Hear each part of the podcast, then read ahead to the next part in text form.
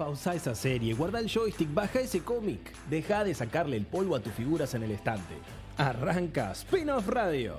Toda la cultura pop en un solo lugar para que te diviertas y te informes. Con Alan Skenone y Melina Dionisi. ¿Te lo vas a perder? Nah.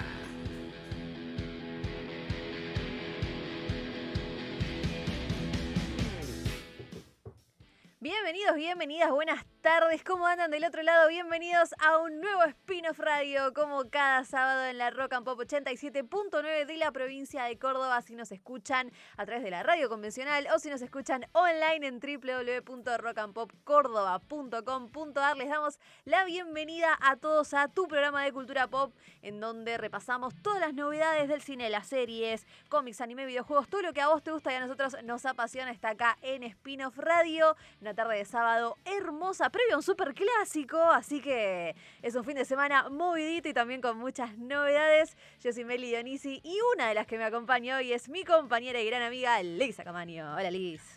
Hola Meli, me encanta, cada vez más lindas las presentaciones. Ah, bueno. Muy honrada de estar de nuevo acá con ustedes. Hola Lita, también tenemos conductor. Pero mirá. claro que sí, está señora Ana Chenone con nosotros. Bueno, ¿cómo está esta gentuza espectacular de este mucha sábado onda. por la tarde en la Rock Campo 87.9 para tener la mejor tarde, momento, segmento, lugar para hablar sobre la cultura, porque hay un montón de Oh. situaciones, de cosas que primero me quiero tomar el minuto Sí, para no. felicitarlas a las dos por el podcast que están haciendo sobre la caza del dragón. La calle del dragón. Exactamente. Porque no, no, no puedo parar de escucharlo. Es Eh, espectacular. Y estoy, muy contento que también forme parte de este gran espacio de radio. Sí. Porque hay un montón de podcasts, de un montón de situaciones, de cosas, Liz. También te invito a la, a la conversación, pero con el detalle y con la onda que ustedes analizan cada uno de los episodios, la verdad, chapó, gracias, me saco el sombrero y felicitaciones. Muchas Bueno, gracias. muchísimas gracias, Alita. Nos estuviste escuchando entonces, ¿no? Pero- o sea, para opinar esto nos estuviste escuchando. Escúchame, es Era mi un pa- chamullero, ¿viste? mi pasión. No, lo escuchó la No, no, no, Sí, es muy cierto, bueno de cierto. Lego. No, Ah, no entendía nada. Che, pero yo no está. No. Eh, mi- salidas con la perra a pasear, mi, mi, mi, mi perra, perruna, hija perruna, Octi. al, me- Octi al mediodía, Octi. Es acompañado gracias a ustedes dos. O sea, siempre me tomo Oh. esa media hora saliendo, escuchando el podcast, analizando, retrocediendo muchas veces, porque hay tanta información que ustedes dan a lo largo de todo el podcast Hay mucho, hay mucho. que me pierdo un poco y vuelvo, lo escucho de nuevo bien y obviamente, pero la verdad que está espectacular y no puedo esperar a que llegue el domingo y después Ah. martes, miércoles para ver qué dicen las chicas del gran episodio que tenemos de la casa del dragón. Me encanta, Ah, porque qué aparte de nosotras nos estamos divirtiendo muchísimo. Yo Sí, estoy aprendiendo un montón de, de ella, pero aparte me divierto, está buenísimo. No, Así se nota, que si me queda alguna duda, me, me- me traigo el machetito y le pregunto a Meli, que es un libro abierto. Claro, Y- que la, puedes aprovechar, Liz. Sí, obviamente. Pero está buenísimo, aparte porque, Muy a ver, podcast sobre esto debe haber un montón. El tema es cómo te cuentan, más allá de que sea interesante lo que te están diciendo, pero que sea divertido, que sea entretenido, que te subes a la risa, que te caes, que la pases bien. Yo escuché otro podcast en el cual a los cinco minutos dije, ¿qué? Ay, no. ¿De qué? Desordenado, que me hablan de perros, que digo, ¿qué tiene que ver? ¿Por qué? ¿Qué carajo viste cuando miré el celular y dije, che, es esto, posta o nada? Eh, nada, nada, Bueno, gracias, conclusión. amigo. Muchas pero gracias. la paso muy bien. Pasamos muy bien. Y me gustaría saber cómo estuvieron pasando ustedes esta semana, por dónde estuvieron mirando, jugando, no sé, cuéntenme. Ah, pues yo sé que vos estuviste jugando y encima, Sí. mamita, qué juegazo, Sí, qué maldición. juegazo. Que todo se conecta con todo porque va a tener serie también, así Claro, que obvio. todo se, se conecta con todo. Y Obvio. de hecho, y de hecho ya estuvimos hablando de que hay mucha gente que no debe conocer esta historia porque no es gamer. Claro. Y para mí estaría buenísimo. Va, depende, ¿no? Depende, pero. Depende. No, no sé si spoilearse. Si tuviésemos operador. Claro, ¿de qué depende? Ay, La chicos, díganme a qué estuvo jugando. No me dicen el juego. Estuvo perdón, jugando, estuvo peores periodistas del jugando. mundo. No, es que era supera, Sí, sí, era claro. suspensa. No. Sara. Estuvo jugando una versión remasterizada que si ven la- el antes y el, de- y el después la diferencia es notoria y hace seguramente después vas a hablar bien, hace a la experiencia un montón, que es nada más y nada menos que The Last of Us parte 1, Ah, parte tremendo. 1, que es una historia de la reputísima madre. Lo que yo estaba diciendo era que estoy pensando si yo no hubiera jugado el juego y obviamente la serie de HBO va a generar mucho ruido y lo va a ver mucha gente. ¿Te ves un gameplay del juego o ves la serie y después capaz te animás a empezar a ser gamer y, jugar el juego? No, Porque no, es tremendo jugar el Yo juego. creo, pensalo con el GOT. Por ejemplo, vos no sos gamer. Ponele, sí. Liz, Liz no es gamer. Ponele que gamer. vio eh, la serie de HBO de, de Game of Thrones y Sí. sale un juego para la PC que es más sencillo tal vez pueda Ponele, hacer. No, sí. no- no- no es necesario la consola, ¿no? Sí, sí, sí, sí, sí. Se jugaría Lisa y dice, che, voy a arrancar. Pero tiene que ser fan. O sea, vos sos Y- fan y sí. enloquecido. Claro. ¿Lo haría Lisa o decís? mm, o por ahí me vi un ¿eh? videíto, un gameplay, como dice Meli. Ojo. Y no, Paja. yo la verdad es que tengo. No, no, no. Yo voy a hacerte el ejemplo que estaban dando. Yo tengo ganas de jugar a Last of Us porque los escucho a ustedes hablar tan Ay, bien del sí, juego y porque ya estoy enganchada con lo que voy a ver en la, en la serie, que probablemente haga ese camino. Vea la serie y después vaya al juego. Va, No sé si es el, ¿viste? no sé si es el ¿viste? camino, ¿eh? pero, Sí, sí. pero Sí, creo que voy a hacerlo sí. así. Te voy a No- decir no hay algo, nada Liz. ni bueno ni malo. No Hay, ni bueno ni malo. hay opiniones encontradas con respecto a lo que es la serie. ¿Ah, sí? Sí, Ok. con re- no, ¿En qué? ¿Nosotros? Mi ah, compañera, yo, mi sí. copio, no. Hace me dijo, no. Remoto es una mierda, la serie no tiene nada que ver, y ahora se me queda... No, pensé que me ibas a decir otra cosa, yo no me había enterado. No, está bien, perdón. bueno, bueno. No, sí, estábamos hablando de que yo sigo como. Después Tiene miedo. Después de haber visto Tiene el miedo con lo que se puede llegar a encontrar. No, tiene no. mucho aprecio a la, a la Sí, propiedad primero, de la. No, igual yo confío un montón en HBO. Me pasó lo mismo ahora con House of the Dragon. O sea, ten- yo tenía fe ciega de que iba a estar buenísima. Después, bueno, me puedo, me puedo pegar un porrazo. Pero con. The Last of Us, em, ya de movida no me convence el reparto.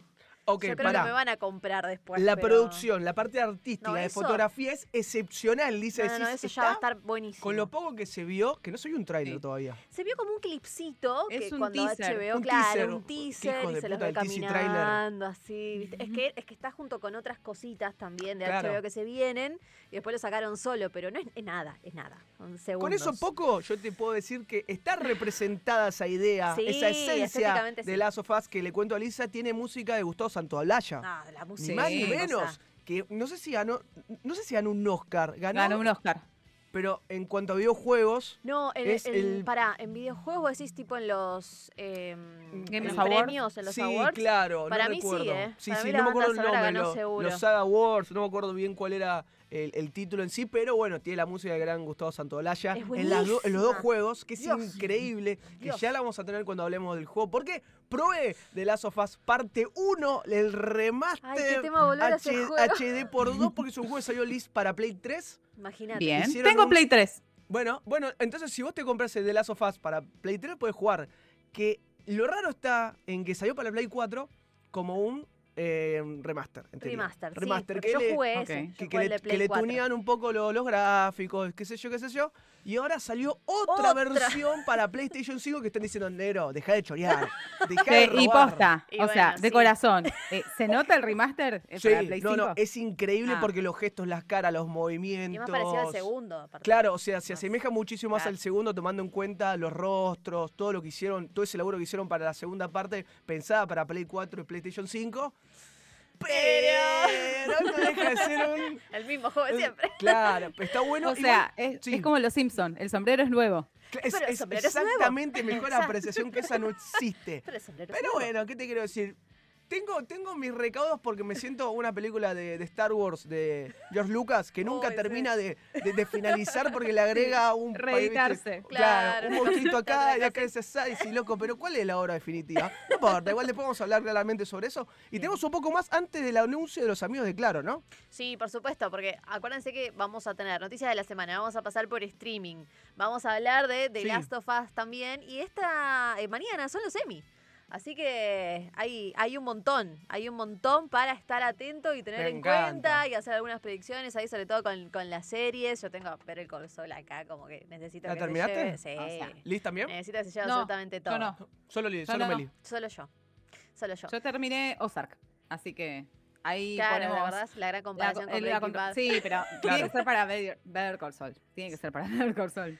Ay, sí, lo que pasa es que también hay tan, está Succession, que es una cosa de, de- de Succession, sí, locos. tremendo. Pero Succession no terminó. Le quedan todavía un par de temporadas. Para entonces- mí, Para ganar algún premio, claro. Deja- déjalo para- exacto, Tiene que ser claro. todo para Better Call Saul. Ojalá, ojalá. Así que vamos a repasar también, sobre todo las categorías más, más importantes. No, no todo, obviamente, para estar, para estar en sintonía. Así que se tienen que quedar porque puede estar el Sí. especial de House of the Dragon. ¿eh? Así Como que no se pueden mover. También se tienen que quedar para tener la mejor velocidad de internet de- para tu casa con Claro Fibra Óptica, 1200 pesos con el primer mes completamente gratuito por 50 megas, Meli. Así que deja de renegar en tu casa con la internet y sumate a los amigos de Claro y Grupo Lucón, que ya arrancamos dentro de muy poquito con las noticias, ¿no? Pero por supuesto, quédense porque se viene. Seguramente todos habrán estado al tanto de. Eh, del lío que hubo con una película en particular que se presentó en Venecia y yo no puedo creer la cantidad de cosas que pasamos. Si están colgados de una palmera y no se enteraron de este bardo hermoso, se los vamos a contar. Así que eh, no se preocupen, que les vamos a dar todos los detalles si ustedes no están al tanto de eso.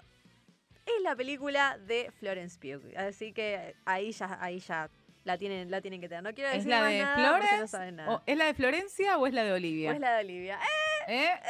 Atención, atención. Bueno, hay un quilombo hermoso, espectacular. Así que eh, ya nos vamos a ir metiendo en las noticias de la semana. Acuérdense de pedirnos en las redes sociales como arroba spin-off TV, ¿ok? Así estamos, nos encuentran en todos lados. Y obviamente el podcast de House of the Dragon también está en todo el contenido audiovisual en YouTube y en Spotify. Así que ahora pasamos entonces a las novedades de la semana.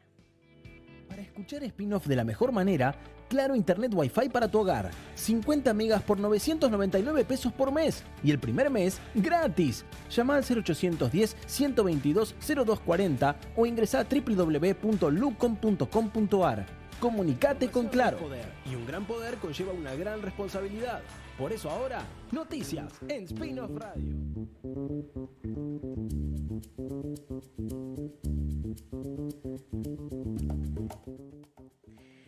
Y ahora sí, después de escuchar al querido Ale Graue presentando esta sección de noticias de la semana, como les prometíamos, Liz, vamos a empezar con el denominado por nuestra compañera Escupitajo Gate. Qué hermoso momento. La pulipolémica para estar de. Don't Worry Darling. Yo no puedo creer la cantidad de cosas que han pasado con esta película. Ya veníamos con lío entre la directora y quien iba a ser el protagonista, que era Shia LeBouf, intercambiándose unos mensajes con eh, declaraciones encontradas y opuestas. Olivia diciendo una cosa, Shia LeBouf mostrando ahí una pruebita. No, miren, esto fue lo que pasó. Eh, el problema principal, igualmente, ya LeUF son varios los que tienen su, en su vida en general. Él fue, él fue acusado por abuso psicológico, emocional y sexual por su exnovia, que es la cantante FKA Twix.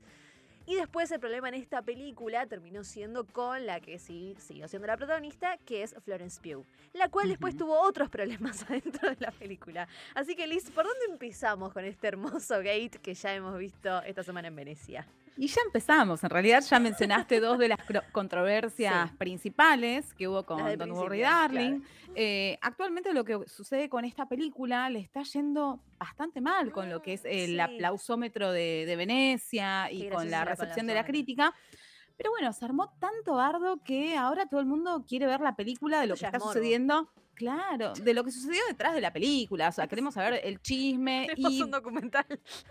Totalmente, porque bueno, al parecer ahora dicen que eh, la relación entre Florence Pugh y, y Olivia Wilde no es la mejor, que, que- que se terminó la cortesía, ella está haciendo la promoción en, en Venecia, pero después dice que no va a promocionar más la, la película, que se tiene que estrenar dentro de muy poquito, si no me equivoco, en, en noviembre, En noviembre. eh, sí. por eh, compromisos preexistentes con, con la secuela de Dune. Pero muchos dicen, bueno, Timothy. Timoteo está por ahí. y vos no podés, o sea. Eh, No, y aparte después cómo también, cae después espléndida, es una cosa hermosa. claro, y aparte, bueno, esto de que por ahí eh, Olivia la llena de flores y Florencia como, No le devuelve Gracias, una no pared. le devuelve en- en modo- una. En modo, modo Eh. No le devuelve una pared Olivia Gate a, Florence Pugh. No, No hay conexión Pero ahí ya, ya- hablaron del. Por ninguna. Sí, bueno, No, ahí viene. ahí pero viene. el chismerío con esta película, con Don't Worry Darling, que es la segunda película de Olivia Wilde como directora, llega a su punto de ebullición con qué? Con una imagen que No, no, no, parece en las escalinatas eh, que se va a sentar Harry Styles al lado de Chris Pine, que es su coprotagonista en la película. En el medio, aparte, ¿no? Sí, está en, en sanguchito entre él y Olivia. Siempre está y entre medio. Y parece que le- lo está escupiendo. Entonces todo el mundo empezó a decir, ¿cómo? O sea, No, hay no, una no. mala onda. Aparte, la reacción que tenemos de Chris Pine. Sí, sí. No, no, tremenda la cara. Pará, pará, pará, mira para abajo, Pará, aparte. pará, pará. Lo escupió. pa- es que, Lo escupió. es que Porque todo coincide, no pero sé cómo l- explicarlo. los gestos, eh, como- El el, lenguaje gesto es como- corporal es demasiado. porque John está. Y de repente mira y- para abajo. y- y- y el otro hace Sí. algo con la boca y hace. Ay, sí, no sé. Como no diciendo- como no sé, diciendo, no- ¿qué Mira, buena onda entre ellos no parece que haya. No, no, no, no, no, no no, parece no. que haya ni ahí. Eso seguro. Si lo escupió, no lo escupió, se le escapó un chicle o. No, justo se no le sé. escapó. de- Qué ra- Pero igual es No, muy buena zarpado onda que haga no una hay. cosa así. Si hay cámaras por todos No, lados. pero fue hiper disimulado. En un lugar lleno de gente. o No, sea, no, no. Para mí, es- para Ay, mí lo recontra escupió. Y aparte, no sé, Ay, Liz, no. si, si vos viste diferentes videos en el cual están los dos sentados. y está Chris Pine. así, Ah, no, y la, no, declaración de Harry Styles, lo que dice, está, estuvo en todos lados. ¿Cuál? Digo, Sí, que después en un concierto. O sea, está- que estamos eh, dijo, nosotros dos. sí, fui- Sí, en el concierto se re rió. Sí, no, lo tomó como, como ironía, como diciendo, mira lo que están diciendo cualquier cosa. Pero el que decís vos que Chris Pine está así como que estoy escuchando. Este pelotudo es, que es está un diciendo. video que Harry Styles dice. No, porque esta película se siente como una película. Ah, tal cual. Esta sí, película sí, sí, se sí. siente como una película para ir al cine a ver una película. Una Sí, cosa así. boludo, ¿qué Bueno. No es una panadería, boludo. Claro, cine. Es un videazo ese. Dios, ¿eh? perdón, Lisa, perdón. No, no, no.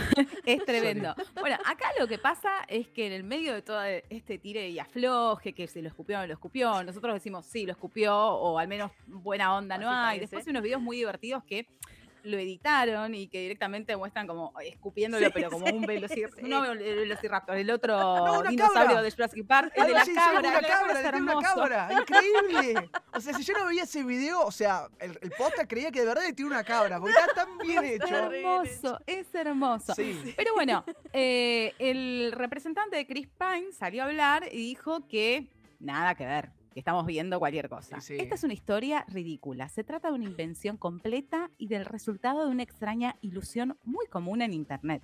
Ajá. Es claramente engañosa y permite especulaciones tontas.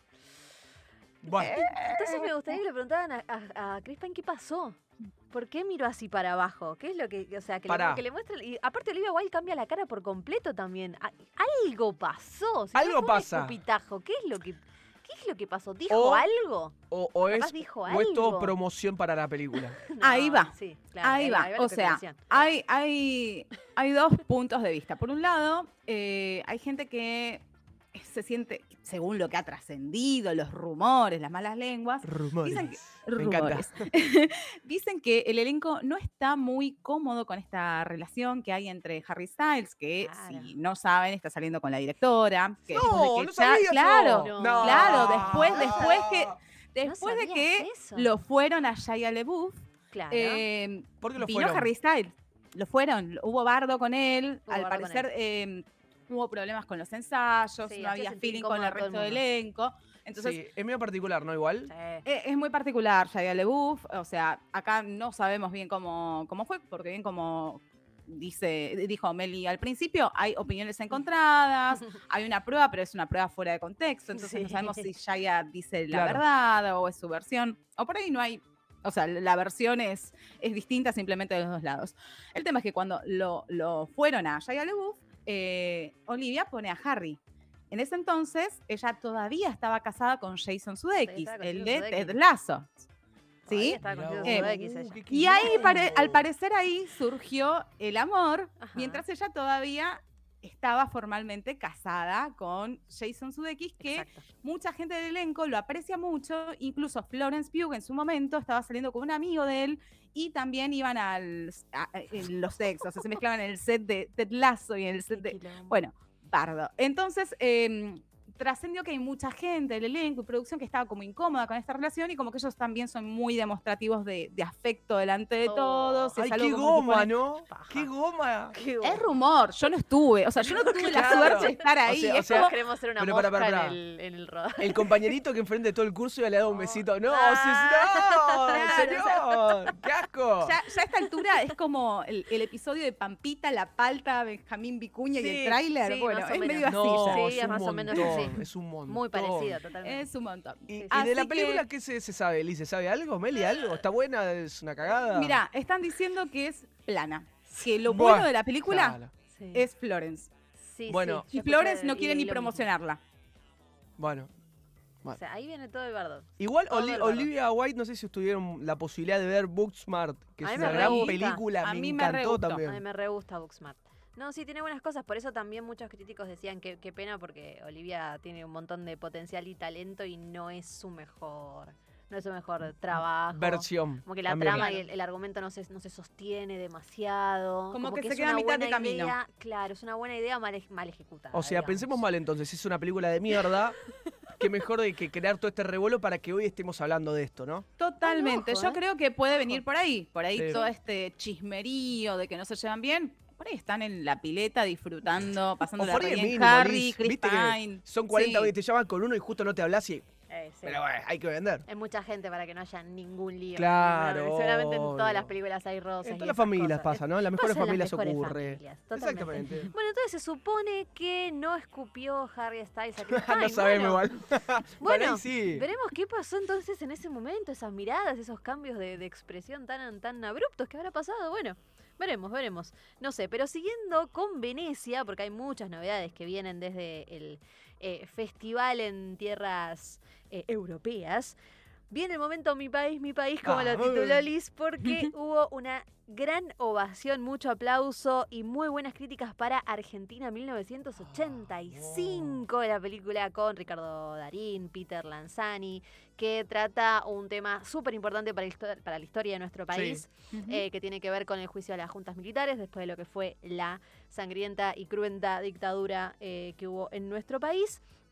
Y entonces está centrada en los fiscales, que fueron quienes llevaron a cabo todo este trabajo, que fueron eh, Julio César Estracera y Luis Moreno Ocampo. Ellos investigaron y después enjuiciaron a los responsables de la dictadura militar. La verdad que las críticas dicen que es una gran película. Destacan también muchísimo a Ricardo Darín, que Claro. siempre está en nivel... En nivel Sí. Ricardo Darín, no sé cómo se ya tiene como un Nivel nivel Richard, propio. claro. ya tiene como, Bien como un buenísimo nivel Richard, propio. claro, ya está, es Claro. superlativo. Ya tiene como nivel propio. ¿Se sabe cuándo puede llegar a estrenarse? Sí, señor. Va. Sí, claro me sí. adelanté Se la estrena a fin de mes. ¡Ya! El El Vamos. 29 de septiembre, y lo que está buenísimo es que al poco tiempo, no sé exactamente cuál va a ser la ventana, Sí, la pero ventana. en unas, en una semanita ya la van a encontrar en Amazon Prime Video. Igual, si Uh, pueden bancarla en el cine. Hay que ir al cine. Hay que ir al cine, claro. Hay que ir al cine. cine, por supuesto. Es candidata a Oscar, como generalmente se le suele. Eso es lo que están diciendo. En la Diciendo, ¿eh? competencia está compitiendo ahora por el León de Oro junto a otras 22 películas. Hay que ver cómo le va, pero muchos están diciendo, bueno, puede llegar a ser la representante de mi país, mi país en idioma, eh, idioma extranjero para la próxima edición de los Oscars. Pregunta, no, no las quiero comprometer al aire, pero ¿recuerdan alguna película que haya salido de este año eh, de nuestro país que le pueda pelear esa representación o no? Mm, No, de cine nacional no. Por eso digo, a mí tampoco no, me no, suena. de ¿eh? cine nacional no. Es la candidata. Claro, listo, ok. Es la O candidata. sea, por nosotros va 1985. Va sí. Argentina 1985. Así es, así es. Eh, Además se ve, se ve muy bien, a mí el tema me interesa, tenés un elenco de Sí. actores increíbles, está dirigida Sí. por Santiago Santiago Mitre, que Mitre. ya tiene varios premios a su favor, así que yo creo que es esta. Vamos, Lisa, yo creo. Yo, si Lisa va, yo voy, ¿eh? Es así. No la vi igual, ¿eh? Todavía. No, no me digas. Pero digo que tiene no. todas las fichas, tiene todas las fichas como para ser la candidata. Ya la vamos a ver, Meli. Sí, Recuerden que eh, uno de los, de los grandes premios que tenemos nosotros como Oscar a la mejor película de habla eh, no inglesa, que sería de extranjera, es la historia La historia oficial. O sea que Sí, también claro. mismo tema. Bueno, la que historia va por la, oficial es el mismo tema y fue, y fue por el mismo por lado. esa temática. Claro, fue dirigida por Luis Puenzo, así que, así que es una temática fuerte para nosotros y que es El mundo lo entiende también, ¿no? Como que el mundo, el mundo entiende la importancia y también Sí. la, la- la memoria, como siempre. la trascendencia, sí. Exactamente, la memoria, no, no olvidar para no cometer los mismos errores que el pasado. Así que Bien. seguramente sea una grandísima película, así que el 29 de septiembre todos a las salas a verla. Por lo pronto una gran recepción, así que seguro que va a estar increíble. Y después va a estar en Amazon Prime, como decía Liz, así que aplausos. ¡Vamos! Vamos todavía. Ovación de nueve minutos, ¿eh? No, Viste que en, lo- en los No, festivales no, te no, cuentan los minutos que. Yo no entiendo. No, ¿cómo- es superlativo. ¿Eso es real? Bueno, pero- ¿Esto, No, no, esto no. es real? Pero, O pero sea, te pongo en contrapartida, dicen que, que No, Don't. Worry Darling, creo que apenas llegó a los dos, así que No, dos, nueve, ahí te No, no, no, pero es aplausómetro de que de mérito es un montón, te Pero vos juro. decís que, o sea, ¿No hay, le da hay gente vergüenza? aplaudiendo nu- así nueve minutos. O sea, A ver, estás a- nueve a- aplaudemos minutos nosotros lo, lo máximo que podamos. Dale. A ver. Vamos a estar así. con- Un minuto podés estar así. Dejen de Todavía no pasó un minuto, me parece. ¿eh? Esto no es porque tenemos que hacer tiempo en el programa. No, no, no. ¿eh? Tenemos muchísimo contenido claramente. Entusado por la tarde de Pero cultura pop y yo Ponele, sigo. ¿cuánto Y no pasó un minuto todavía. Y ya me cansé. Para, para, para. Para mí, como había alrededores en un momento en nuestro país, cuando Sí. iba en programas diferentes de televisión, Sí. ¿aplaudadores puede haber? Eh, vos decís que hay infiltrados así Sí, como... yo creo que sí, sí, sí. sí. Como la puerta, la puerta le dice, mira, mira, Liz, escuchame una cosa. ¿Vos decís? Te pago 20 dólares cuando termine. ¡Eh! ¡Dale! ¡Ale! Vamos. ¡Ale! Es Argentina! Yo me llevaría, yo sí estoy presentando una película, pero me llevo, ¿sabes qué? A las tías, a todo ahí Sí. que A la aplauden. tía. Chicas, tienen que aplaudir. O sea, Tías, tías, Bueno, mirá, también, sí. como, como en la tele que ponían eh, aplausos. Había un cartel. Claro, que se prendía. sí, sí, aplausos. sí. Bueno, listo. Lo Similar, mismo. para mí aplausos. similar, ¿eh?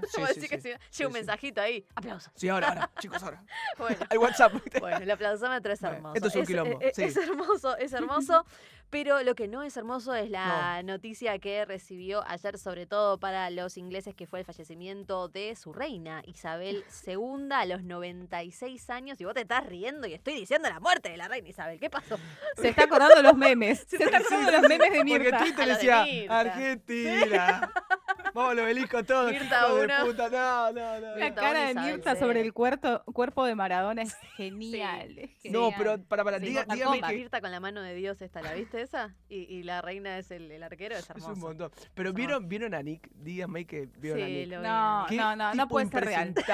No puede ser real eso. Cipayo impresentable. No, porque claramente no conocía a Diego, ¿no? No, O sea- y encima decía todo mal, todo lo sea, tienes que hacer. Creo que No yo leí un Twitter que decía, Ay, Nick Dios. está más allá de nosotros porque él entiende todo lo que está mal para Todo molestar y lo hace a propósito, ¿entendés? Porque vos lo decís, Sí, sí. que suba eso con Diego, decís, ¡No! ¡No! Más O sea, fuera de lugar no existe. Tú en no el has cielo somos todos nada. iguales. En el cielo somos todos iguales. No, No, señora, la, la verdad que no. O sea, Dios. me parece que es rarísimo lo que acabas de Bueno, hacer. Pero bueno, ¿viste? Cringe. Es así. Cringe es es la palabra. Pero bueno, como saben, hay muchas producciones que tienen que ver con la realeza británica entre ficción y no ficción, documentales, series y películas. Y una de las más emblemáticas, más recientes, es The Crown, que ahora está, eh, va a estrenar a fin de año la quinta temporada y está eh, rodando la sexta, que va a ser la última. Y bueno, a raíz de la noticia, eh, frenaron el rodaje, obviamente, eh, por respeto, o sea, no hubo un statement, una, o sea, algo oficial, pero, Pero- dijeron, bueno, va- vamos a, vamos a parar. Aparte, Vamos calmarnos. cuenta precisamente la historia desde el punto de vista principal de la reina, si bien se conocen todas las, todas las historias, está Lady Di en la última que salió, Claro.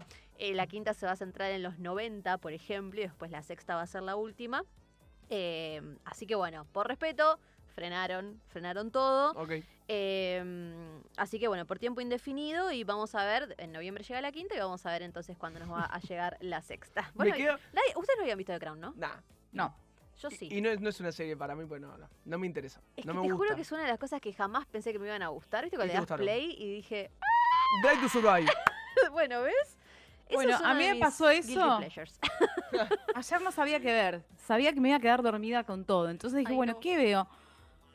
Agarré la serie de Mike Tyson, la que está en Star Plus. La de Star Plus, sí. 30 minutos. ¿Sí? La verdad es que me reenganché con el primer episodio. Dije, ¿desde cuándo me va a interesar a mí boxeo? Pero, pero está buena, tiene buen ritmo. Así que puede ser que le entre a The Crown en algún momento. ¿Viste? Es que, son, es que son historias que vos, o sea, ni te imaginabas, nunca te interesó averiguar, o sea, te pasan súper por, por al lado, o sea, lejos. Pero si es una historia que está bien contada, trate de lo que se trate, se tra- trate de economía, si está bien contado, te va a entretener. Entonces, si la historia Sí. está bien hecha, está bien contada, es una buena producción audiovisual, te va a entretener, te va a entretener. Así que viene ahí con Tyson, ¿eh? Viene ahí Sí. Liz con Tyson. Me gustaría. Espectacular. Me, leí- Muy me- bien. me reí antes porque estaba leyendo el título de la siguiente A mí noticia. me encantan que los es- títulos de Liz. Son increíbles, son increíbles. La mejor Control Z es para la casa del dragón. Me ¿Cómo encanta. dice? Ya a partir de ahora voy a presentar mi currículum en, Sí, en sí, sí, sí. crónica o para poner los graph Sí. porque estoy para esa. Está para placa roja, Liz, ¿eh? Sí. Está para placa roja, Liz. No, Le gustó ese laburo a Lisa, ¿no? Sí, Le para gustó, titular, sí, Le sí. gustó. A ver, Liz, ¿qué onda con la Casa del Dragón? La Casa del Dragón. ¿Qué pasó?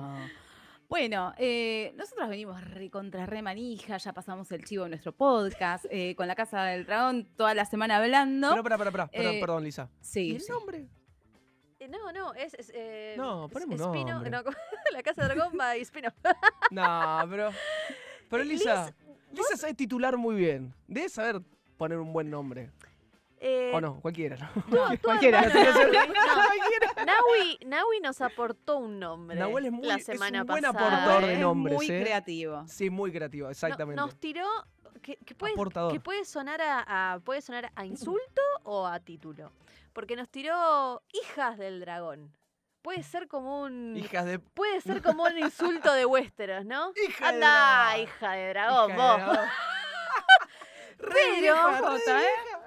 El, el Hay que, darle, hay que darle una vuelta de tuerca, el pero por ahí va, ¿eh? Dije, ojo, ¿eh? Ojo, ¿por qué no? ¿Por qué no? Pero bueno, lo, vam- lo vamos a empezar. Mientras tanto es un ciclo adentro de, de este, de esta hermosa Es un spin-off de spin-off. spin-off. Es un spin-off Claro, de spin-off. Totalmente. No, es un quilombo.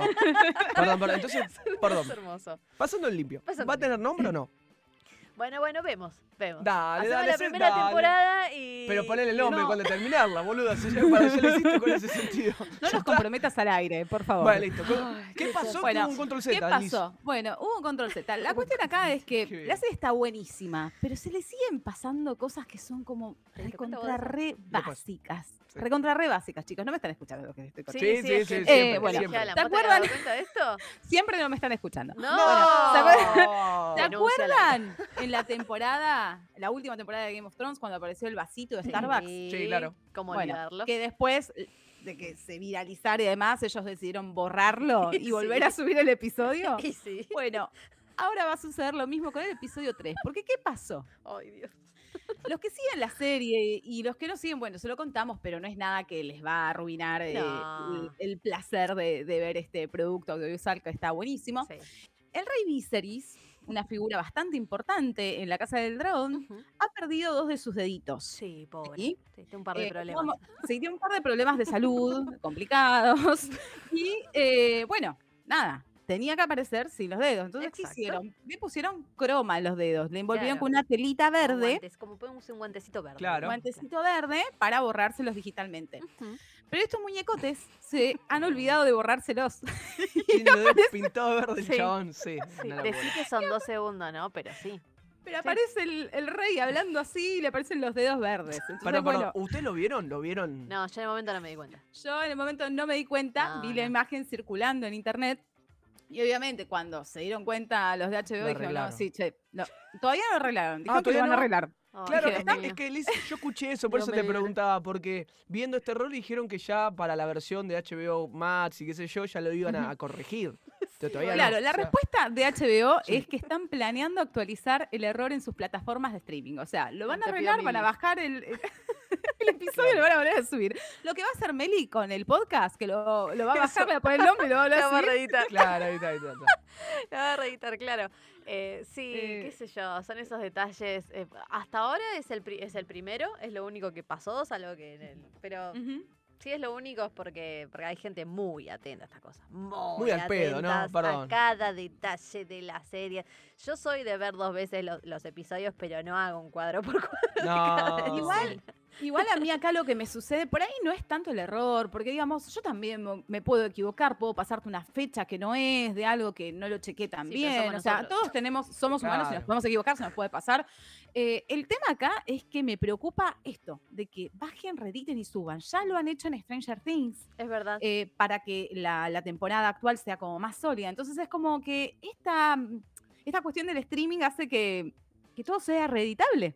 Sí. Como hablábamos hace un rato con Sí. lo de George Lucas, básicamente. Nunca se termina de... Nunca se termina de estar, co- como que nunca está la versión final. Siempre Claro. hay un director's cut. Oh, Claro, y si me mando una, bueno, te la no. arreglo. Te la arreglo. Claro. Control Z. Claro, claro, claro, Control Z. Bueno, me encantó, me encantó el título Control Z. Eh, Control X es lo que le van, le van a que hacer a los dedos ahora, ¿viste? Si Sí. seguimos con los comandos, Control te X a a los dedos y se sube. Te voy a decir algo. Si no fuera por ese error, yo no me había dado cuenta que le faltaban los dedos. Uno no se da, o sea, no, pero Yo no lo vi al hay dos así. escenas diferentes.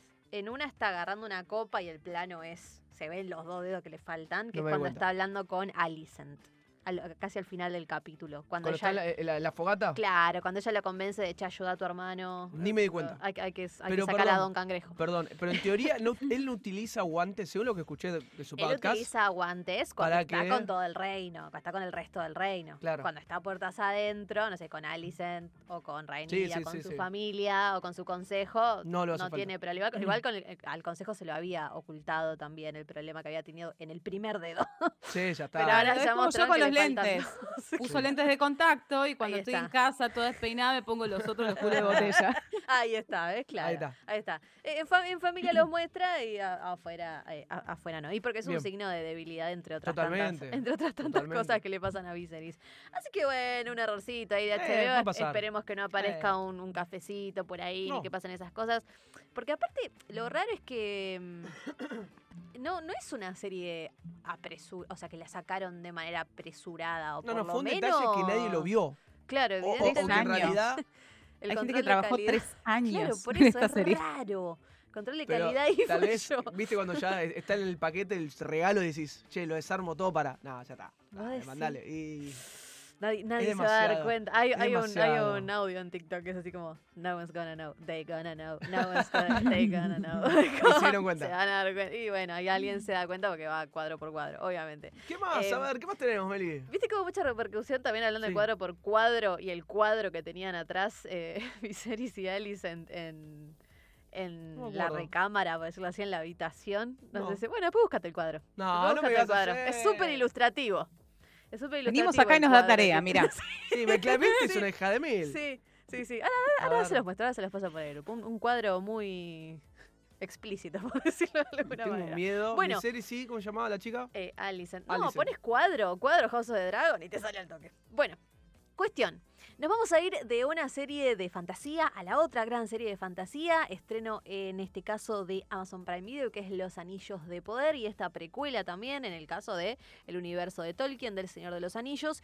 Y como siempre, y como siempre, hay retrógrados y gente muy purista de la historia, que no acepta una mínima adaptación y ninguna inclusión. No sé si. eh, bueno, vos, vos ya viste el primer season- del No, primer no. Ah, no, bueno.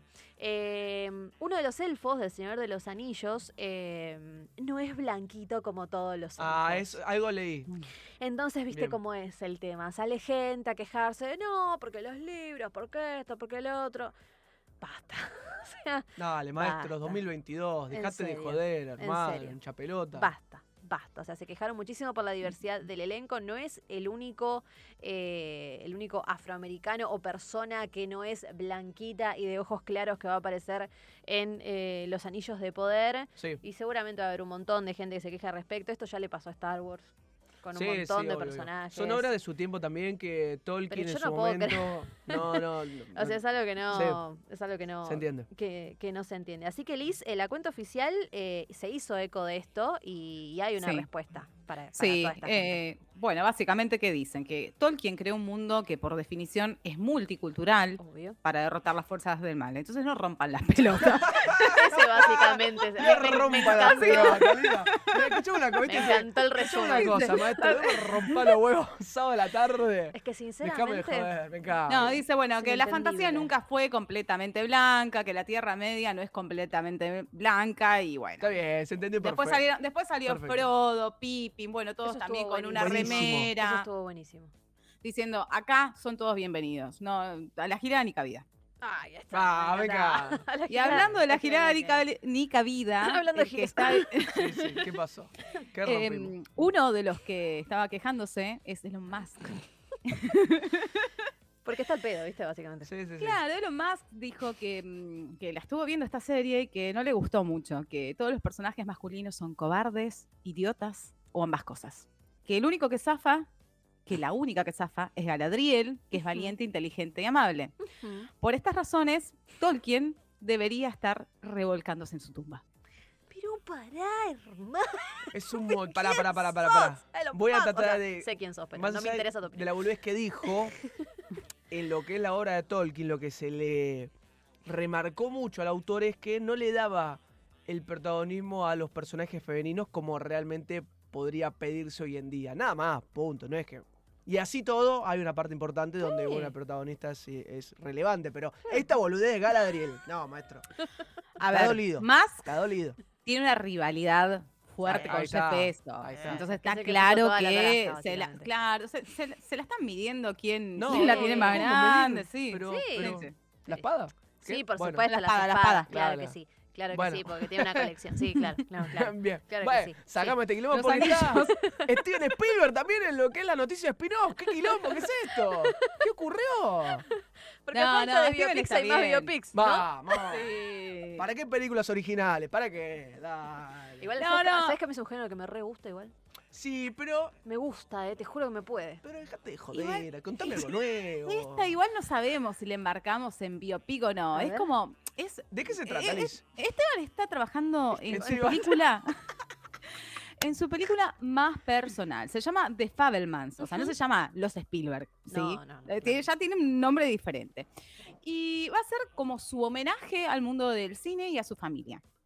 Eh, va a haber un personaje que va a ser como el alter ego de. Spielberg en, en su infancia y adolescencia, que es, eh, va a ser interpretado por Gabriel Labelle. Eh, y eh, los papás de Spielberg, o quienes harían de los papás de este pseudo Spielberg pequeño, serían eh, Michelle Williams y Paul Dano. Uh, Eh, esta Uh. ficción va a estar ambientada en los 50, época en la que creció Spielberg, enamorado del cine. Y eh, como plus, Seth Rogen va a ser su tío favorito. Aguante ese Robert. El tío favorito de todos, siempre. El tío copado, ¿viste? Sí, sí, El fumón. tío ¿no? canchero. El tío Sí. canchero. Eh, no, no sé, no sé si va, va a estar fumando, no creo que, que esté en modo Pineapple Express, pero, Pero- pero bueno, eh, hasta ahora lo que tenemos es un póster. Sabemos que esta peli va a llegar eh, en noviembre. Nos falta tampoco tanto, al menos en Estados Unidos. Acá no tenemos fecha de estreno todavía. Y el póster lo muestra como un pequeño, un niñito. Eh, con un montón de, de imágenes del Hollywood clásico y cine. Y a mí me da como un poquito de, de cosa porque bueno. es, eh, emana nostalgia. Ay, o sea, yo quiero ver algo por ahí un poquito más personal y que, no, que nos remonte al, al Spielberg de hace unos años, porque yo una de las sí, últimas pelis que vi de Spielberg había sido esa, la del monstruo gigante, eh, un- mi amigo gigante, no Ah, sé. un monstruo viene a Ah, verme, ¿no? sí, Ah, mi amigo no, monstruo- no. Sí. Sí, Eh, bueno, no me voy a acordar el título. Sí, bueno, sí. que, que Bueno, totalmente bien, irrelevante, bien. ¿no? Es totalmente olvidable, totalmente. Sí, Entonces sí. tengo ganas Sí. que una película que, que tenga su corazón y que nos remonte a, a la, a la época dorada. La verdad es que a mí me cierra. Así que bueno, eh, hasta ahora tuvimos solamente este póster que salió en línea, pero seguramente en las próximas semanas o próximo mes, a más tardar, ya tenemos que tener algún avance. Bien, ahí está, ahí está. Vamos. ¿Y querés que te ligue hablando de avances? Dale, ¿Qué ¿qué pasó? avance hubo? ¿Qué Ah, pasó? no, nunca la escuchaste esa, ¿eh? No, no, no, no. Esto es Nunca la escuchaste esa superlativo radio, este ¿eh? programa de radio. ¿eh? Se lanzó el trailer final de Black Adam y La Roca va a cumplir su gran sueño de convertirse en un superhéroe. En este Vamos. caso no va a ser de Marvel, sino que va a ser de la contra, va a ser de DC. Esta peli viene a cambiar el futuro de DC, dijo. No, ¡Ah! no, maldi- igual. Dijo La también- Roca. Dijo La Roca. También el futuro de sí tampoco No está, yo. viste, tan complicado de cambiarla, no está Medio, hasta medio la- como que Bueno. tiene que cambiar el rumbo. Claro. Sí, claro, claro. Es poner primera y ir para el otro lado, maestro. Sí, medio No es tan difícil. Sí.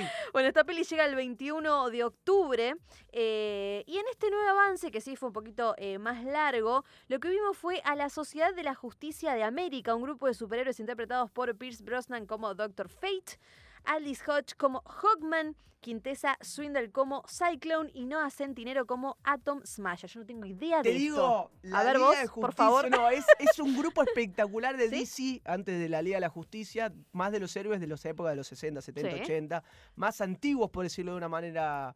eh, que, que, a ver, en la parte moderna de lo que son los cómics, como quedaron muy relegados por La Mujer Claro, Maravilla, Flash, claro. Batman, Superman, pero que está buenísimo. Ah, bueno. o sea, que. Black Adam tenga estos héroes que son media. O sea, son importantes, pero de segunda categoría porque quedan Sí. desplazados, es un plus. Ah, bueno. ojo. Pero el Doctor Fate es, es el Doctor Strange de Marvel. Ah, bien. O sea, te quiero decir. Claro, Ah, claro, bien, claro. Son Ah. bien, bien. Son pulentas. claro, y que lo presentan en esta película, te digo que a mí me da muchísimas más ganas de verla. Más que por el propio Black Adams. Vamos, bueno, Bueno. 21 de octubre, falta Sí. poquito. 21 de octubre y aparte, la semana pasada, no, la anterior, habíamos comentado con Meli que eh, Warner le estaba poniendo guita a dos películas solamente para la promoción. Eh, principalmente era Don't Worry Darling y esta.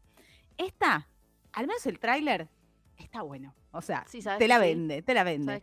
Eh, Aguante la roca.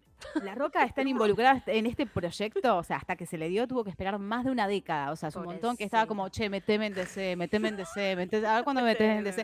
O sea, estuvo hinchando las bolas posta desde 2012.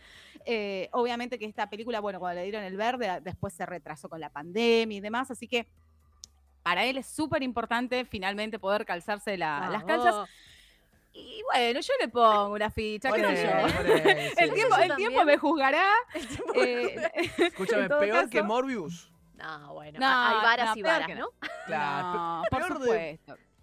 Tiene una frase muy desafortunada para decir. Uh, Que no sé si. Vamos, vamos a decir La que La no. Roca no es Leto. No, desde el vamos. Ya No, con eso es un montón. No, gracias En a lo Dios. Y absoluto. quien dirige, quien dirige esta peli es Jean Colette Serra, el cineasta catalán que estuvo detrás de Jungle Cruise, eh, la, el crucero de Disney que hizo hace muy poquito La Roca con Emily Blunt. A mí me parece una película por lo menos divertida, con un buen ritmo, estuvo bastante bien. Así que si la química entre ellos sigue intacta, eh, podemos esperar un buen resultado. Sí, totalmente. Y Jean, Jean Colette Serra también dirigió La huérfana. Bueno, Así que parece que es bastante eh, ATR este director. Vamos, bueno, bien, bien, Sí, bien sí, la roca, gusta, bien la roca.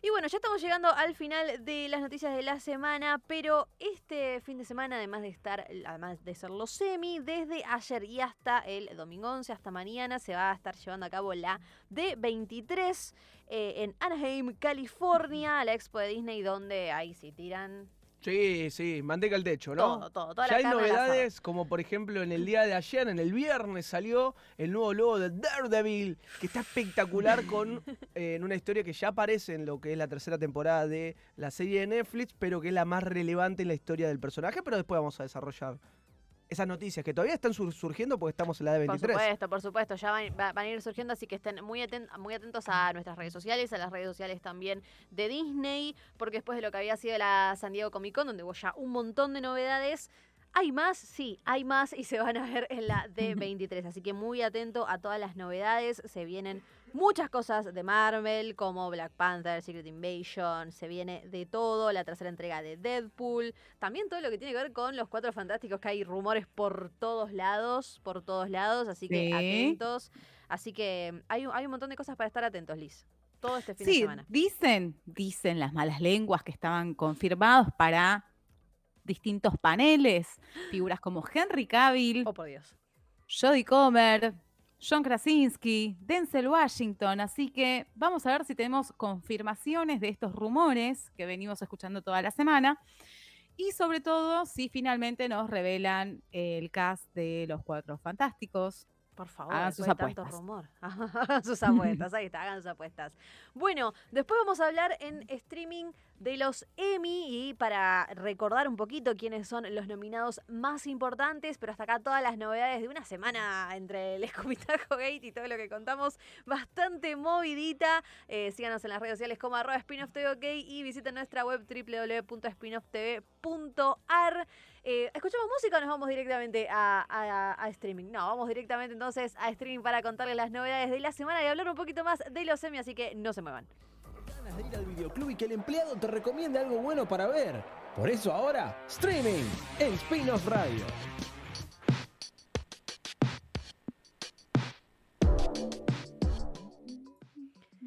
Seguimos entonces con Spin-off Radio en la Rock and Pop 87.9 de la provincia de Córdoba. Esperemos que le estén pasando muy bien del otro lado con un matecito, unas facturitas, algo rico para comer. Se viene el superclásico mañana y al otro día los Emmy.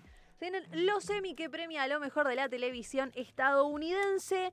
Y tenemos en el, en el corazón algunas que queremos que ganen, por ejemplo, Better Call Saul. ¿Cuáles son las mejores eh, series que fueron nominadas precisamente a Sí, mejor a serie de drama? A ver, como para Sí. recordar esto.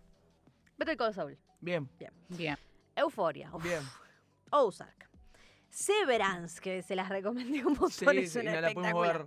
No, igual Liz había empezado. me- Ah, ok. No, no, empezado. no la empecé. ¿Quién había No, no, empezado? nadie. Bueno, alguien La había tengo que-. Alguien había Ay, empezado. ¿Sabes que me mata que esté en Apple? ¿Entendés? Claro. Si Sí, la es tengo eso. que conectar el HDMI, la computadora. Es ponerme fiaca. creativa. Estremio es tan buena. Estremio. Es tan buena Te salga la papa. Es tan buena que tiene el, sim- el, el simbolito que te conecta al Chromecast directo.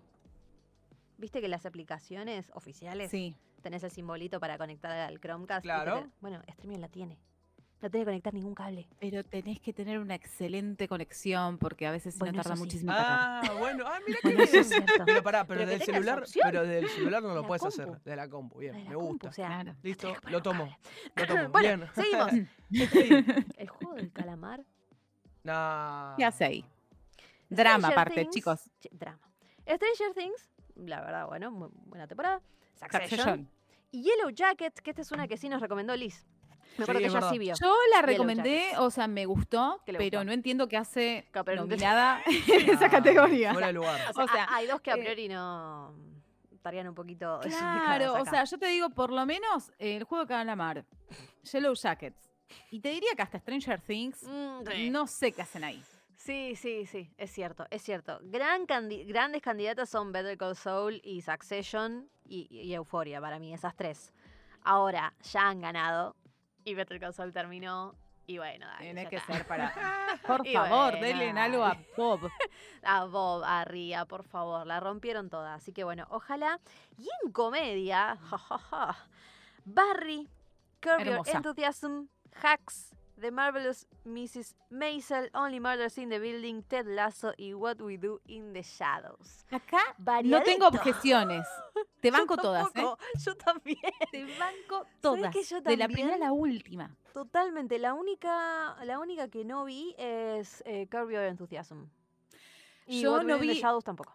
Claro, yo no vi eh, la última temporada por la que está siendo nominada. Eh, todavía voy por la temporada quinta. Son como, no sé, Claro, es como que. bueno, decenas. Es, sí, es un es montón. es pero mm, eh, me agrada mucho. Eh, tiene un protagonista muy detestable. Ay, le pasan sí. todo el tiempo cosas horribles. Me acuerdo que hablamos mucho. Cameos de muy interesantes. Sí. Eh, así que bueno, banco, pero sí, no, para, para ganar no está. Yo creo No. que, eh, mira, Only Murders hizo Qué lindo Only Murders. Cosas muy lindas este año, muchas buenas, una muy buena, perdón, recepción del Sí. público. Es como esas series que cozy es el término que Sí, sí, son cozy, como es como las, las Sí. feel good, viste que decíamos Feel good también, movie. como la feel good movie. No, es Sí. buenísima, es buenísima, está, está genial. Así que bueno, dos categorías interesantes, interesantes, vamos a ver qué pasa, estén atentos, obviamente lo va a dar TNT, como siempre. Claro. Así que atentos. el lunes. El lunes. Lunes a las 21 Ahí está. y antes tienen, bueno, obviamente Sí, la alfombra la- roja, la previa y 21. demás. La previa y todo eso. Excelente, muy bien. Y ahora sí hacemos un repaso rapidito de Sí. lo que son los estrenos más destacados de esta semana. ¿Sí nos puedes hablar un poquito de Last of Us? Claro por que favor. sí, señora. Hay tiempo, hay tiempo. ¿Hay tiempo? Sí. Bueno, ¿hay tiempo? Siempre hay tiempo. No hay tanto, pero sí. Siempre hay tiempo. No hay Diría el tanto. bambino, el bambino, ponemos un beso. Bueno, eh, Para tu spin-off. recuerda, sí, por Sí. supuesto. Recuerden que con toda esta movida que está haciendo, que está haciendo Disney, hay muchos estrenos que aprovecharon y los metieron Claro. eh, ayer, eh, no, el jueves, que fue, que fue Pinocchio. 8. Pinocho es una. Claro. Pinocho es una exactamente. Thor. Y unos, enti- unas reviews encontradas, al parecer, ahí con Pinocho. No la puede ver todavía. Pinocho tiene 32% Uf, de, re- de review de tomatómetro de, la- de, de por parte de los críticos Uf. y 47 por parte de la audiencia. Ah, entonces chicos. malísimo. Si ninguno de los dos se puso. O sea, se pusieron de acuerdo los críticos con el, el Ahí ya público. hay pegarle, claro, ya Ahí está. ya hay un Y se hay pusieron de acuerdo por debajo de los 50, o sea, Uf. la Eh, mitad Dolor jodida. país. Si no vieron la animada, miren la animada y ya, que es un- una obra maestra. Y Bien. listo, y a la mierda. Melina Bueno. Dionisi. Bien. Eh, gracias. Firma. Melina Dionisi. bueno, ya tienen Thor, Love and Thunder. También Sí. no es una de mis favoritas de Marvel, pero ya está ahí. Tierra Incógnita, que es una nueva producción latinoamericana. Cars, Aventuras en el Camino, que son unos cortos La de Cars. quiero ver ya. Ahí, pero, ya. ¿En serio? Sí, bueno, sí, sí, me encanta. unos cortos ahí. Tienen a- un animados. avance de Andor de 9 minutos. Un avance de No. Para que llega a fin de mes, el 21. si No lo quiero ver. No voy a ver ¿No? nada en No quiero saber, quiero ver la serie. Bueno, No, está bien, te respeto. Claro, si ustedes, respeto. vos me contabas lo del avance de, de House of Dragon, of the Dragon. Eh, sí, no, no no, lo no vi, los ves no tampoco. lo voy- está no lo voy a ver está jamás. bien, está bien. Quiero ser feliz. Un chico que se sorprenda con las películas y la sino que venga y vea todos los trailers, carajo. parece Déjenme genial. feliz en mi ignorancia, por favor. Totalmente, Claro. totalmente. A mí me pasa que yo veo los trailers, pero no veo los videos de los creadores que dicen el, vi- el, el tráiler en detalle, porque ahí sí, es como que si vas al tráiler en detalle, No, ah, no, ahí sí, que ya está, listo, se pierde todo. toda, la- toda, la, Todo, toda la magia, todo. todo. ¿no? Listo. Capaz que lo veo una vez y ya, y listo. Sí, de hecho tengo la anécdota esa con Batman, que para mí me arruinó las mejores escenas de Batman, ya las había visto en el tráiler, no tenía sentido. ¿Qué cosa de Batman? Y el, el del Batimóvil estaba en el, tra- en el Ah, trailer, me pare- sí, mencioné un- entendí. una idiotez. Eh, en la, que está, la que está todo apagado y se ve como él, como él está con la ametralladora, Sí, ¿sí? sí. estaba en el tráiler, una pelotudez. Sí. Y bueno. Mel enojada. enojadísima estuve con eso, enojadísima. Y después Creciendo, que es una serie creada por Brie Larson. Mira vos. Ah, Así que mira. atención ahí, para ¿Por tener qué en no? cuenta. École cuá. Cobra Kai temporada 5. No vi ni la primera. Ah, En Netflix. Ay, no sabes. Esta también es súper cozy Cobra Kai. Es espectacular. Te cagas de risa. Hay La- cosas que no tienen mucho sentido, pero te cagas de risa. La primera y la segunda. Ya Sí, después, ya, bueno, empieza, empieza a poquito. viste, tiene como la cruz esa de Netflix, cuando te la compra y te la estira. Sí, sí. Igual por lo menos trajeron personajes emblemáticos de las películas y es Sí. como que como Terry Silver, entonces es como, oh, ¿te acordás de este chabón? Entonces, ¿Sabes qué? No me odian. Un poco más a No partir de ahora, pero claro. no ¡Ay, vi. ni la uno! No, no, no, no, no vi nada. Bueno, No tenés que verla. Por eso, Por lo no menos la nada. una la tenés que ver. La, Sorry. la tenés que La está buena. Sí. Y después llegó a Amazon Prime Video eh, Licorice Pizza, que es la última película de Paul Thomas Ar- eh, Anderson, que la rompió toda. Así que si no la vieron también la pueden disfrutar por ahí. Eh, así que bueno, esos son los estrenos eh, más destacados. Hay mucho en septiembre, ya más a fin de mes. A partir del 15, a partir del 20 se vienen cosas Blonde. importantes. Exactamente. Bueno, Blan, hablando de, eh, que es la biopic de Marilyn Monroe, hablando de Venecia también. Ovación total, espectacular. Qué mujer Ana de. Armas. Ay, por favor, esa mujer, qué perfección. qué perfección, increíble Ana de Armas. Encima la otra vez escuché una, una decía, yo sigo siendo latina, hablando así en español, es como, ¡ay! Los latinos ahí, arriba, arriba, aguante Ana de Armas. Bueno, esos son los, tre- los estrenos más destacados. Ahora sí vamos a escuchar un poquito más de música y vamos a escuchar la recomendación de siempre, por supuesto, con nuestros amigos de Claro. Acuérdense de seguirnos como arroba spin-off TV OK, arroba Lisa Cabaño, arroba alan-che, che. Meli, None. Meli Dionisi y le mandamos un beso también a ese Contreras que nos está acompañando hoy, pero ya va a estar con nosotros para hablar muchísimo de gaming. Y a Naui, que estuvo la semana pasada, un genio ahí también participando de spin-off, que pueden, eh, pueden escuchar a Naui en Hora Cero, eh, que está buenísimo el podcast de Hora, de Hora Cero en Spotify, está excelente, hablan de unas pelis espectaculares con muy buenos análisis. Ahora sí escuchamos un poquito de música, venimos con videojuegos y ya vamos cerrando el spin-off de hoy. Para estar bien informado sobre la cultura pop y el entretenimiento, es clave tener una buena conexión a Internet. Claro Internet Wi-Fi para tu hogar. 50 megas por 999 pesos por mes. Llama al 0810-122-0240 o ingresa a www.lucom.com.ar. Y atención, porque el primer mes es gratis. Comunicate con Claro. Arriba, arriba, abajo, izquierda, ataque, salto, salto, genial. Desbloqueaste la sección videojuegos en Spin-off Radio.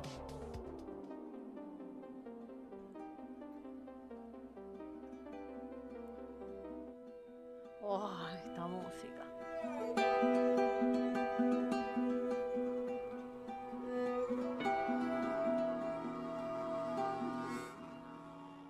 Por favor, esta música ya, ya, me, ya me traslada, ya me traslada al universo de The Last of Us, uno de los mejores juegos de Naughty Dog. Naughty Dog que también es responsable de eh, no me, estás, eh, no me sale, la quiso Tom Holland. eh, eh, ah, ahí está, no me salía. Uncharted también es de, eh, es de Naughty Dog, así que gracias por todo lo que nos das, Naughty Dog, sobre todo por The Last of Us. El director del juego también está involucrado en la producción de HBO, con lo cual yo ya me quedo también muchísimo más tranquila. En mi opinión es una de las obras narrativas, siendo un videojuego, una de las obras narrativas más espectaculares que viví, que jugué en este, eh, en este caso, en mi vida. Es una historia durísima, cruda, que te llega al corazón y en el segundo te pone a prueba, en el segundo juego te pone a prueba de una manera Mm. espectacular. Con Ale estábamos hablando que yo el, el primer juego lo jugué varias veces, el segundo lo pude jugar una sola vez y cuando lo terminé dije, por un año no agarro esto. Sí, por un año así de heavy. no agarro esto, así de heavy es el segundo. Así que, pero vos estuviste jugando de nuevo al primero. Sí, nos toca poder analizar el de Last of Us parte 1, el nuevo título que le pusieron a esta saga de dos partes. En este caso con la, la historia de Joe y también de Ellie cuando comienza esta, este, este, este lazo que trasciende, trasciende todo Sí. y golpea mucho y ya todos conocen y saben de qué se trata porque está más que bueno poder tener la posibilidad de volver a jugar esta clase de, de juegos con varias cuestiones no- novedosas que tienen al respecto, como en cuanto a la jugabilidad más pulido, el sistema de, de- de apunte, de movimiento. Bueno, se toma mucho de lo que se utilizó para The Last of Us Parte 2 para aplicarlo en la medida de lo posible para el 1, ¿no? Y el joystick también, que en la PC5 es tan preponderante. Totalmente, el, el DualSense El es, DualSense. es lo más que tiene la PlayStation 5 más allá de- del ray tracing y la utilización de 60 FPS a la hora de, de- jugar, que cambia rutinalmente, eh, totalmente. Pero sí, el joystick también es súper importante y lo aprovecha este nuevo juego de Last of Us, que es la misma historia, pero tuneada, una, una vuelta de tuerca que le da a la animación, a los movimientos, a los gestos de los protagonistas, también a lo que son lo- los rostros y las caras, porque Las expresiones. Ellie, las expresiones que tiene Ellie, que es ya la de la segunda parte, en diferencia a la de la primera, es completamente novedoso. O sea, Sí. te lleva de nuevo a jugar. película. Sí, sí, de sí. Que como explicaba vos, Emi, eh, Emi, eh, va No, después. bueno, lo que pasa es que Meli- se, mezclan los es Qué programas. cambiado que está Emi. Se mezclan los programas. largo ahora. Le mando un beso.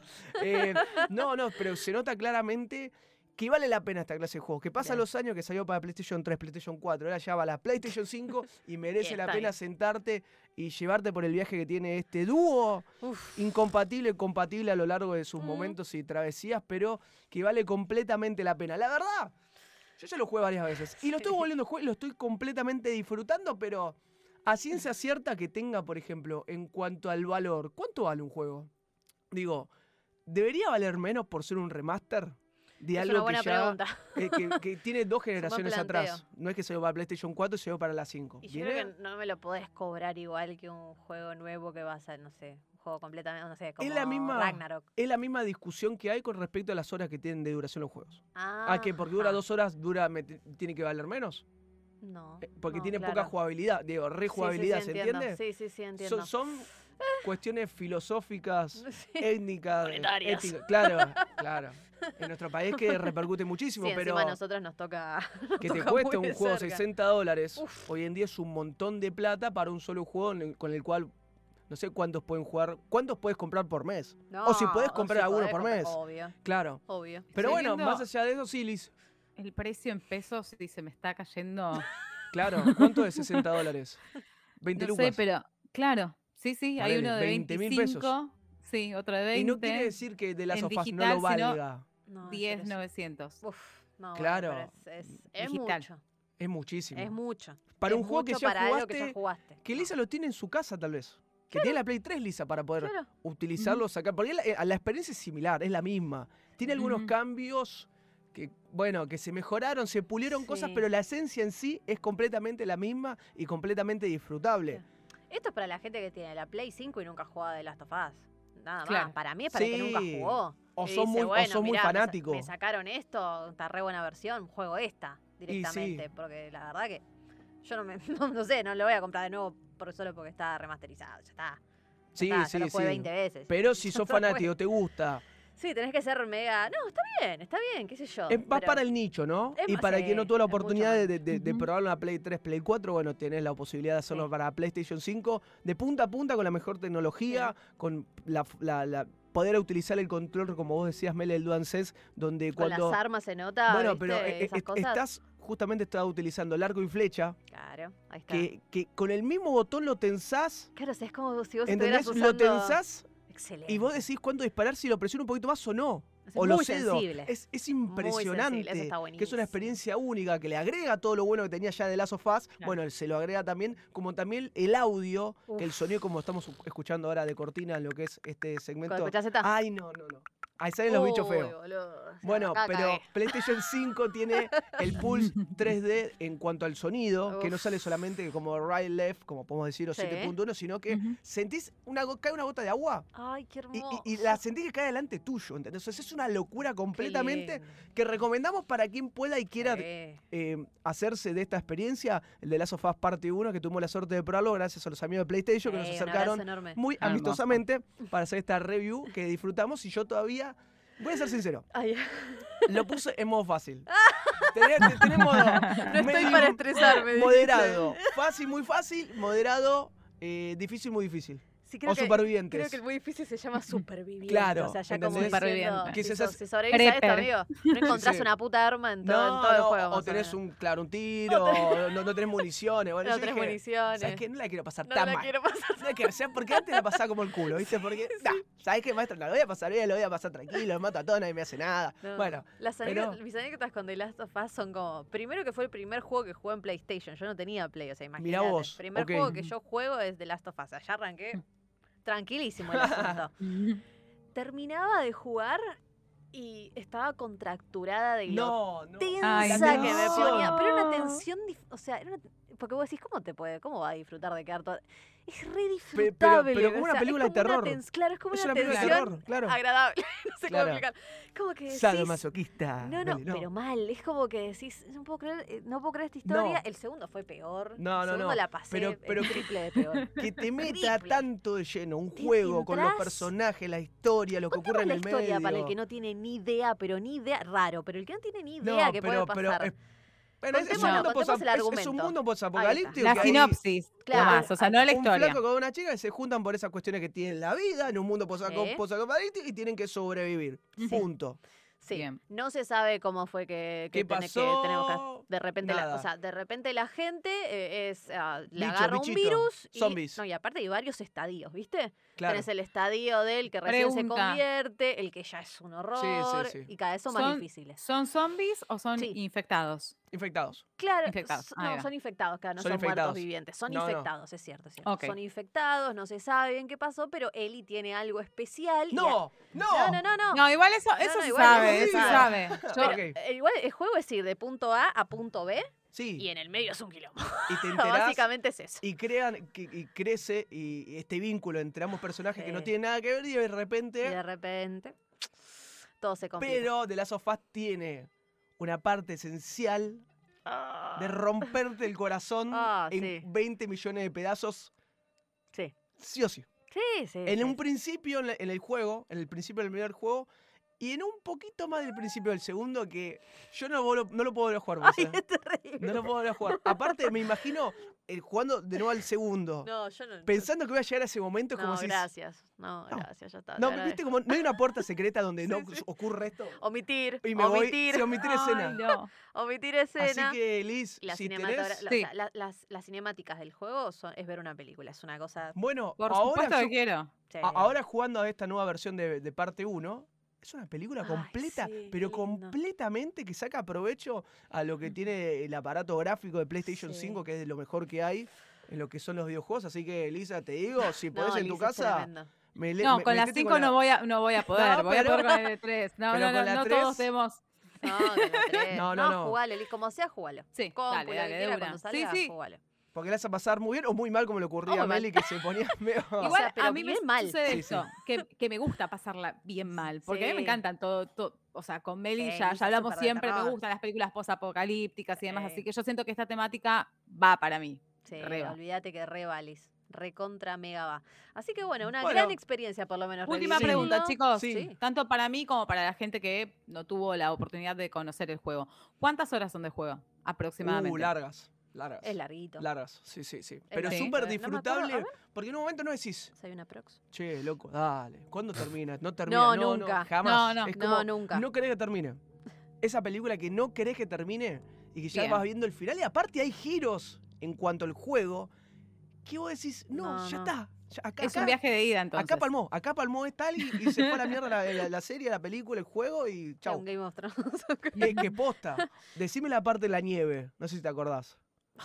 No, no quiero ¿Viste? saber más. No, no, no, no, no, por favor, Sí, basta, basta, The. Last of Us pasó por Spin-off Radio disfrutando de este gran título que ya está Amo. disponible para. Creo que está para PC también, no recuerdo. No, parece que para PC todavía no Es- está de las of Us. Solamente es exclusivo de PlayStation, así que de Play. Lisa, prendiendo la Play 3 y sumándose a, sumándote a este gran mundo de Joe y Ellie. Ay, cómo los ah, querés, sí, ¿no? sí, sí. ¿Cómo los querés? Que tuvo su entrevista con los ¿Cómo los actores del doblaje en spin-off. Sí, acordás? pueden encontrar en, eh, eh, en YouTube. Es gran, gran, grandísimas entrevistas. La pasamos muy bien con Adrián Woksuk y con Marila Centurión. Ellos son quienes hicieron la, la versión eh, latina y el trabajo y cómo, y cómo fue todo un boom. Porque recordemos que The Last of Us el 1 sale en el 2009, 2009 algo así. O sea, eh, todo lo que era doblaje de, de videojuegos no estaba tan, tan, eh, tan en auge acá en, eh, en nuestro país. Entonces ellos dos también, o sea, fue toda una experiencia que no sabían, digamos, cuánta repercusión iba a tener. Y después vieron que había sido un furor. 2013, ah, bueno, me había ido más atrás, 2013. Y la verdad que, que- que estuvo re bueno que nos, hayan, que nos hayan contado esa experiencia, así que pueden ir ahí a, a YouTube a ver esas entrevistas que están espectaculares. Eh, así que bueno, hasta acá entonces lo que fue la review de esta nueva versión de The Last of Us, que si bien no presenta nada muy nuevo, es disfrutar el triple de la experiencia que ya es jugar a The Last of Us y por supuesto vamos a seguir esperando avances de lo que va a ser la serie de HBO con Pedro Pascal haciendo de, eh, haciendo de, de Joel. Y es una gran historia, así que los que no lo jugaron los invitamos a hacerlo. Y si no, ven la serie después juegan, de cualquier forma la van a pasar muy bien. Y muy mal, como decíamos, pero bien. mal, pero bien. Así que ahora eh, ya estamos cerrando. Vamos a venir con el especial de House of the Dragon. Así que no se muevan de ahí porque nos van a seguir escuchando a Liz y a mí un ratito más hablando del tercer episodio, eh, Second of His Name. Se llamó el segundo de su nombre. Así que los invitamos a quedarse para hacer la previa de House of the Dragon de lo que va a ser el cuarto episodio que va a salir mañana. Y después ya cerramos esta gran edición de Spin-off Radio.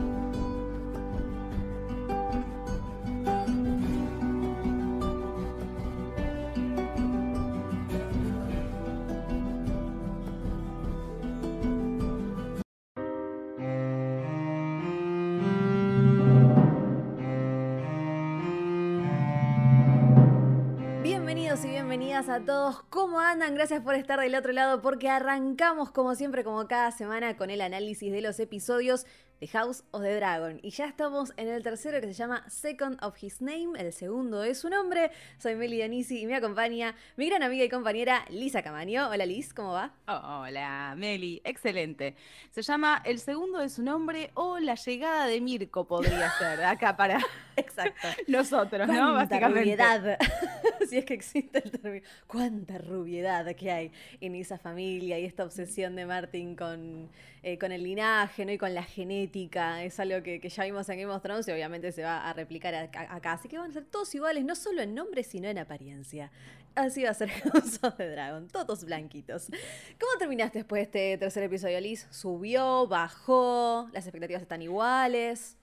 Eh, a mí este episodio particularmente me pareció el más flojardi de todos. O sea, para mí tiene como altos y bajos. Sí. Tiene un muy buen arranque. Claro, tiene un muy buen arranque y un muy buen cierre. Sí. Pero en el medio hubo momentos soporíferos. No sé si me agarró cansada ya o qué, pero cabecé un toque porque eh, hubo mucho, mucho vinito, mucho diálogo, mucho qué hago, mucho. Te llegó el vino Eh, por, por eh, virtualmente.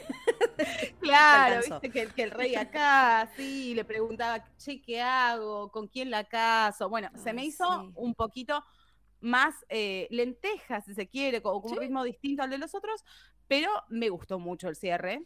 Eh, hubo un bueno. par de momentos de batalla que son épicos. eh, así que bueno, me parece más el, el más irregular hasta el momento, Sí. pero también se entiende que, de nuevo, se están poniendo todas las fichas para lo que se va a venir. Claro, Así claro, que, sí, se eh, siguen también- poniendo fichas. Totalmente, súper necesario. Además, vos sabrás decirnos mucho más de lo que yo sé, pero hay muchísimas referencias, eh, todas las imágenes y estas figuras que aparecieron desde la lanza hasta el ciervo tienen un porqué y una explicación. Así que, bueno, vamos, vamos a arrancar con el tercer episodio. Bueno, ya arrancamos con una escena muy particular porque estamos viendo que la cosa se está complicando en los peldaños de piedra. Y es interesante porque siempre eh, está como la sensación de que tener un dragón te soluciona la vida, tener varios, ni hablar. Pero ya eh, en, Fuego y Sangre, desde Aegon el Conquistador, vemos que está bien, tener un dragón te da mucha ventaja, pero si la geografía no te ayuda, si el campo de batalla Pero si tenemos cuevas. pero si tenemos cuevas. no hay dragón que aguante. Entonces, claro, es como que les están ganando por cansancio. Una diferencia con el libro es que el libro se resuelve bastante rápido, esto. Que se resuelve igual a como vimos en el final del episodio. No hay mucha variación, salvo en la forma en que mata a a Mr. Cangrejo, Don Cangrejo. Em, pero es prácticamente lo mismo. No tarda tanto como acá, como, eh, como en House de Dragón, pero es una diferencia mínima que no, que no hace la cuestión. Pero la cosa es que se está complicando, ya van tres años porque hay otro salto temporal. A las chicas se las ve mucho más maduras, eh, desde la vestimenta hasta hasta la actitud y cómo hablan. Entonces me pareció que si bien en ellas, eh, o sea, no hay un aspecto físico tan diferente, estuvo muy bien manejado del lado de ellas. No sé si, si, si, si vos lo, lo, percibiste igual. Sí, sí, yo lo percibí y también esta imagen que creo que es una de las primeras que vemos a Renira que está eh, en el árbol, que, que está leyendo, te das cuenta que ella ya se está preparando para, para su rol. Es una actitud muy distinta, es la heredera al trono, por lo menos hasta ahora. Sí. Em, y la relación entre ellas, bueno, completamente erosionada. Qué pena, ¿no? Eh, Te da un poquito es, de pena porque me da un poquito de cosa porque en realidad eh, Alicent hasta ahora no la vemos en un rol de villana. Es como las circunstancias que le tocaron. Es como mm, tu viejo te mandó a hacer esto y ella obedeció. Y ahora está dentro de ese engranaje donde es una pieza Fundamental. Fundamental. Pero em, muchas decisiones no, no, no, parten de ella. De hecho, se nota que hay cierto aprecio todavía a Renira. Y, ella está muy poco receptiva, claramente, a, todo lo que opine su ex amiga, si se quiere. Ella está mega rebelde en el sentido de no, yo no quiero saber nada, acá esto fue un puñal que no, que no me lo saco más. Y aparte de ahí también esa lucha de poder, cuando ella está con el bardo que le está cantando y le dice, la princesa te dice que te quedes, la reina te dice que te vayas, y ahí es como, pero también como que no le quedó otra, ¿viste? Eh, y dice, bueno, no tienen que ser así las cosas, dice Alison, pero bueno, ahí ya la relación está, está rota y está buenísimo que hayan elegido el mismo escenario en que las vimos en el primer episodio, con un contraste total. Y bueno, y cómo cada una está encarando eh, su eh, su, propia, su propia realidad. Yo creo que Alicent también, sí, como decís vos, ¿no? O sea, no le queda otra, está yendo con la corriente. Ya hizo, de hecho, lo que tenía que hacer y puede llegar a hacer más porque está embarazada de nuevo. O sea, en estos tres años ya nació Aegon, para variar otro Aegon más. Em, muy productivos estos tres años. No, muy productivos, muy productivo. Después también podemos hablar un poquito de la relación entre Viserys y Alicent. Em, porque si bien hay un, yo creo que hay, hay un cariño, eh, no es algo tampoco, sino un amor. O sea, fue obviamente por conveniencia y si bien la decisión fue de él, eh, porque tenía otras opciones, aunque la otra era una, niña de 12 años, eh, hay, un cariño y ella también, a él siempre lo trató muy bien, por lo menos en esas reuniones que tenían y cómo charlaban y que esto y que la otra, la maquetita. Entonces, bueno, hay algo sí, pero hay como una cuestión de ternura, cordialidad y hasta, ahí, o sea, no, no, no, no, no se ve un, matrimonio feliz. Para nada. No sé quién es feliz en, Game of Thrones en realidad. Muy poquito. Me acuerdo de Ned Stark y, y Kathleen Stark, que eran como una reparejita y súper felices. Lo feliz dura poco, si no, Red Wedding. sí, después a la mierda, Red Wedding y nos vamos. Chao, adiós. Así que bueno, lindo ver también esa, em, esa, esa relación. Y después ya entraron. Acá viene, después de, de, de esta escena de acción al principio, ahí viene lo que decís vos que se estira un poco en el sentido de otra vez un montón de piezas y gente alrededor de Viserys queriendo hacer lo que tiene que hacer según mucha parte del reino, una gran parte del reino, que es que ahora, bueno, listo, ya tuviste el hijo varón. O sea, esta boludez que hiciste de, nombrar a tu hija, listos, se fue, adiós. Pero no es tan fácil, porque si Viserys, otra vez, está todo el tiempo cambiando su, su parecer y sus decisiones, ya es un rey como erosionado y sin dedos. no, puede, no puede estar cambiando todo el tiempo. Y, mm, y después cuando sí lo vemos en la fogata con, con y él está atormentado también por eh, un rumbo como que no, o sea, no tiene rumbo, no tiene rumbo su reinado y su decisión, si bien en su momento él pensó que estaba bien, dijo, para salvar al reino de Daemon, eh, capaz que mi visión y esto, esta cosa de los sueños que tienen los Targaryen, capaz me equivoqué, que yo vi un hijo y era una hija, ¿viste? Entonces está como muy atormentado por eso también. Y Alicent es un apoyo y lo que me gusta es que Alicent, si bien siguió lo que tenía que hacer y su deber y todo lo que le decía el padre, eh, después cuando el padre la, la presiona para que ella a su vez presione a Viserys, ella no lo hace. Medio que, que sigue por su camino y toma sus propias decisiones. Por ahora parece ahora. como que eh, quiere eh, buscar el, el bien común, o sea, el bien para, para el reino, Exacto. como que ve que, que, que Rhaenyra puede ser una figura que, que va a responder bien, y lo mismo cuando le aconseja eh, respecto a enviar ayuda a Claro. Stepstones. Eh, así que por ahora está en esa senda. Sabemos que todo puede cambiar acá en Game of Thrones. Sí. Eh, pero, pero sí, sí, por ahora se- se- no se la nota villanesca, no, se la No, para nota con malas intenciones. No, para nada. Y, y bueno, Viserys, nos fuimos un poquito adelante, pero igual no importa, po- enfocándonos en, en- en las reacciones de cada uno, ¿no? Pero eh, esto de Viserys también lo termina, lo termina decidiendo después de, de- después de haber pasado una jornada maravillosa en el bosque, en la que le costó matar a un ciervito que no era el ciervito que estaban buscando. O sea, las cosas empie- empiezan a salir de una forma mala. O sea, hay, hay como simbología, podemos decirlo por todos lados. No sabe bien para, para dónde mirar. El ciervo se termina presentando a Rhaenyra, algo que igualmente no se sabe hasta este Ujú. momento todavía. Eh, pero ya en, en Fuego y Sangre se lo describe a Viserys como. eh, no se hace tanto hincapié en su salud, sino que es un rey como que se dejó estar. Una especie de, eh, de Baratheon, ¿viste? Sí. Que, que ya estaba como gordito, así, no le importaba nada, salía de casa y era como que hacía lo que se le cantaba, y festines por todos lados, banquetes y que esto que lo otro. Bueno, en el libro se lo describe más o menos así a Viserys, como que ya estaba enfocado, viste, que ni se sentaba en el trono, por ejemplo, dice en el libro. Y acá lo llevaron más por el lado de como que está eh, atormentado y ya eh, toma, básicamente. vi- Sí, vive- tomando. atormentado, dubitativo, Dubitativo, eh, sí. como que piensa todo el tiempo si se equivocó en tomar esa decisión Sí. o no, vuelve con el tema esta de las visiones, que, que, que si flashé o no, que si... eh, con- evidentemente con esto que sucede con el, con el ciervo, eh, es como un presagio, o al menos no demuestra un buen augurio para claro. la criatura esta. Son todos malos augurios, ¿entendés? Son todos malos augurios. Aparte cuando dicen, que te "Bueno, corta el encontramos". trono, que se te escapa el ciervo. No lo puede Dios, matar. El momento ese de. Es debilidad que vos sufrís por el bicho, pero a la vez Sí, decís, sufrís. matalo bien, dale. Y le dice, no, no, acá le tenés que dar al centro. Un poquito, un poquito más a la izquierda, ¿viste? Le dicen, "D- dale de nuevo, pero, pero él también está, ¿viste? Como diciendo, "Mirá lo que estoy haciendo. Es como. Nada, me parece Sí. que la está pasando como el culo, pobre, pobre Viserys. Acá podemos ya hablar de lo que fue este.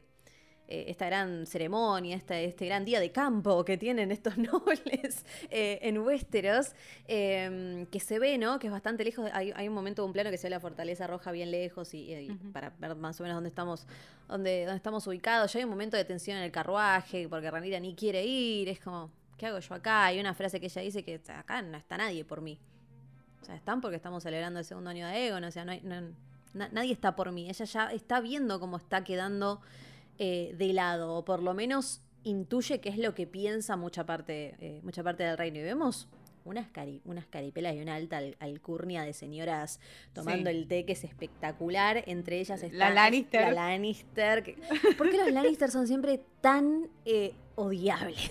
Como ya desde este momento del reinado de los Targaryen. son A Lannister odiables. con el perrito ahí comiendo torta. Dios, Señora, por favor. Hay varias familias, obviamente de, la nobleza, ya nombra- nombramos a los Lannister, que al principio se lo ve en primer lugar a Jason Lannister, perdón, a Tylan Lannister, que es quien ya avasalla al rey con el problema de los peldaños de piedra y cómo están perdiendo y cómo necesitan ayuda. Y Viserys es como que lo saca cagando. Ahí Otto dice, esto es una guerra que, que dos personas insatisfechas empezaron, así que que se arreglen ellos como pueden. O sea, siguen con esa postura. En el libro lo que sí dicen es que eh, Viserys ayudaba como mandando oro, ¿viste? Mandando no personas, sino recursos a esta guerra. Pero él, mientras estuviera ahí Damon tranquilo haciendo sus cositas, él estaba, él estaba feliz. O sea, no le, no le importaba demasiado. Y acá la actitud es más o menos por ahí. Aunque vemos que al final él se preocupa por Damon. O sea, como Damon también lo respeta a él. O sea, hay un, hay un cariño. Eh, pero bueno, hasta el momento es esa, es esa postura. Después, este, este señor Lannister tiene un hermano gemelo que se llama Jason, que es el que quiere casarse con Rhaenyra y la encara de una forma muy sutil. muy sutil y que seguro que le iba a decir que sí con esa, con esa propuesta. Pero bueno, es así. Viste como todos la miran también a Renira, ¿no? Es como que ahí ella, ahí es cuando ella se pelea con él y dice, claro, vos me trajiste acá como para mostrarme. O sea, pues necesitas que me case con alguien y yo no quiero saber Están nada. apurando, o sea, tiene 18 años y la están apurando como, Claro. viejo, sos una solterona, dale. O sea, vamos a afianzarnos a, a una casa. Y, mm, a ver, si lo hacemos en modo Roberto Galán, tenemos unos candidatos, o sea, Eh. el uno es este Lannister. Sí, no, Jason este ya le. Lannister. Jason No, Lannister. adiós. No, le revolea el vino en la cara, no, No, che, no. muchas gracias, ni en pedo, no Métete me construya nada. Sí, totalmente. Adiós. El segundo es su hermano de dos años. No, y por favor. Su hermano de dos años. O sea, Otto Hightower dice. Y si lo pensamos en, en términos de estrategia, y Es sí, que o sea, sí, eh, sería lo sí. Sería lo mejor. Sí. O sea, a nosotros se nos revuelve el estómago, pero, Pero sí. sí, eh, sería lo correcto. Y si no, al hijo de Corlys. Exactamente. Laenor. Eh, Laenor. Eh, Laenor, Ahí está. así. Laenor, Laenor, es lo mismo, está bien, sí. A- acá hay una, hay una variación fuerte de- del libro, que no hablamos el capítulo pasado, pero también entrar en eso es como, es como hacerse lío, porque las edades están completamente cambiadas en la serie, que no está mal. Me, sor- me- me sorprenden algunas, algunas decisiones porque son muy diferentes. Por ejemplo, Leina es más grande que Rhaenyra en el libro. Ahí ya tenemos Ah. una cosa súper diferente. Pero bueno, más allá de eso, que no importa, no, no hay problema, digamos, como que no te cambia demasiado la trama. Eh, Leinor también es diferente en el libro porque no es un guerrero, como se lo presenta acá. Es más bien todo, todo lo contrario. Entonces hay varias, hay varias diferencias, pero que me parece que en la serie quedan muy bien, que esté ahí como peleando con el padre y todo. Y hablando de los, de los Velaryon, es como que se nos presentan muchos personajes de las familias, así como un poco de golpe en el capítulo. hay que empezar como a. Bueno, para cómo era esto, otra vez lo mismo. Porque está ahora Vaemon, que es el hermano menor de Corlys Velaryon. Eh, que está súper disgustado con Damon porque las cosas no están saliendo bien. Y en el libro, en vez de ser un hermano, es un sobrino. Así que bueno, hay algunas variaciones, pero igual no vienen al caso. Después de los Lannister están los Red Wine, que también son como súper eh, súper poderosos. Porque, ojo con los Red que, tienen flota, porque están apostados, eh, asentados en una isla. Y además son los del vino copado, ¿viste? Son como los mendocinos de. los mendocinos de Westeros. Tienen como el mejor vino. eh, y compiten también con los Lannister en eso, a ver quién hace el mejor vino y qué sé yo. Así que es una familia también muy de alta alcurnia. Tenemos a las ladies ahí también, tanto Lady Redwine, que es la que se la manda a guardar Rhaenyra. Como. ¿y, y qué estás haciendo vos? Discúlpame, comiendo un pastelito ahí de limón. Hermoso momento, hermoso momento. Y Lady Lannister también está, que es la madre de estos, eh, de estos gemelos. Y hay otro que aparece así, uno de rulitos, también un rubiecito Lannister, que en el reparto se llama Brett Lannister. Brett Lannister en los libros no está, así que vamos a ver si lo mostraron por algo, si estaba ahí porque sí, no sabemos qué es, pero está ahí. El señor está ahí. Y acá hay algo interesante para hablar porque viste que mencionan en un momento a Joanna, a Joanna Swan, cuando hablan del conflicto de los peldaños de piedra. Y esto es una historia que está en Fuego y Sangre, muy chiquitita explicada, que, que- que- que es lo que pasó, que igual lo dicen en el episodio. Eh, pero es que cuando toman, le- toma la, la triarquía los peldaños de piedra, los de Liz en particular, los tuyos, Liz, Ujú. los, de- los No, no, los de Liz no son es los un Liz. bardo, Liz. No. los de Liz lo que hacían no era solamente cobrarte por pasar, ¿viste? O, o si no te hago mierda, sino Estaban que en la trata. Estaban en la trata de personas, exactamente. Los esclavizaban. Entonces, cuando pasa un barquito de esta familia Swan, a- la toman como rehén a Joanna, que es una sobrina de 15 años del Lord de eh, Yelmo de Piedra, se le dicen, le dicen el lugar en, en español. Eh, cuando se entera el tío y que, que tiene que pagar el rescate, dice: No quiero pagar el rescate, la verdad. Nos vimos en Disney, sobrina la deja. Entonces, bueno, se la llevan y se la llevan a estas, como se dice, eh, le decían casa, casa de las almohadas, creo que le dijeron en el episodio, pero bueno, son Sí, la- las casa- casas, casas de placer. Ahí está, casas de placer en Liz. Y ella termina ahí, pero termina convirtiéndose en como toda una celebridad llamada el Cisne Negro. O sea, termina siendo como un personaje legendario ahí en Liz. Y no solo eso, sino que termina siendo, dice el libro, gobernadora de facto de Liz. O sea, de repente, digo, o sea, pasó de que la esclavizaran a ser como una persona importante en Liz. Y lamentablemente el libro acá nos dice, es una historia fascinante que no tiene cabida en la presente historia. Estás como, no, pero da- dame una hojita más de Joana, a ver qué pasó. Pero bueno, es interesante, es interesante que la hayan nombrado. Y me gusta cómo eh, en la serie dejan así esas cositas que no van a profundizar mucho, pero en Fuego y Sangre están y está bueno. Y otra cosa que está en Fuego y Sangre es una referencia, porque otra vez, porque ahora podemos hablar también de la familia Strong, Lionel vuelve a tener un consejo que no va con sus propios intereses personales. Que era lo que pensaba Viserys, que le dijo, no, para, ya sé, me vas a decir que casi reñirá con tu hijo. Que los vemos al principio. Vemos a uno que está un poco cojo, que se llama Laris, Sí. y vemos a Harwin, que es, que es parte de la guardia, em, y a ese le dicen el quebrantahuesos. Y dijo, sí, vas a querer que la case con, con Harwin. No, no, no, la tiene que casar con Leinor. O sea, otra vez los Velaryon en el medio, porque o sea, Strong entiende que otra vez hay que unir a las casas, eh, Targaryen y Velaryon. Entonces sigue dándole como consejos apropiados hasta el momento, digamos. Em, y se le queda pensando ahí, ¿eh? Dijo, bueno, Ojota. Ojito, ojito. O sea, es como que necesita todo el tiempo que le den buenas ideas Viserys. Así que bueno, eh, ahí ya tenemos tres Strong a tener en cuenta. Uno, los dos hijos de Strong van a ser importantes, así que acuérdense de sus nombres, acuérdense. Porque Laris también, viste, se sienta ahí con las señoras, ahí se hace el nabo y se queda ahí escuchando. Hay, hay- siempre en las escenas, eh, si, si los ven dos veces, hay que ir poniendo pausa y ver quién está en cada escena, ¿viste? Ahí como haciéndose el boludo. Bueno, El que está con el vinito ahí, sirviendo la agüita, comiendo torta. Ojo, Ojota. ojo, ojo, ojo con todos esos. Y después, esto es, esto es un poco largo, pero lo voy a tratar de resumir lo más posible. Cuando Strong, cuando eh, Lionel le dice, mm, porque Viserys se queja de Renira, y él hace una referencia a las hijas de Jaehaerys, que es eh, el abuelo de Viserys. Dice, no, bueno, ac- acordate de Jaehaerys, que tuvo un montón de hijos, pero sus hijas le dieron unos dolores de cabeza. Es una referencia también a, la historia de Jaehaerys y sus 13 hijos. De sus 13 hijos, 5 fueron mujeres. Y la verdad que hubo mucho bardo con varias. Tres por lo menos. Haciendo un repaso rápido, Alisa es la que se casa con Baelon y es la mamá de Viserys. No, no pasó nada, nada raro con ella. Eso salió Eh, bien. Sí, digamos que salió bien. Eh, a Daela la casaron con Roderick Arring y tuvieron a Emma, que a Emma después fue la, la- fue la esposa de Viserys. La prima. Claro, Prima exactamente. Se murió dando a luz a Emma, Daela. Bien, Ujú. Daela fue la quinta. Después viene Meigel, que fue la octava hija.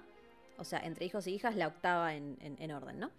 Eh, esa fue novicia, la mandaron a Antigua y terminó muriendo de Soria Gris, eh, tratando a gente que tenía Soria Gris, se contagió y se murió Tristísimo. de Soria Gris, muy triste. Viserra, que es la décima, está obsesionada con casarse con Baelon. Baelon, recuerden que es el papá de, Vis- de, de Viserys y se había quedado viudo. Estaba obsesionada ella con casarse con su hermano y ser reina. Llegó a tal punto en que se le, metió desnuda en la cama para que Baelon estuviera con ella y Baelon la sacó cagando.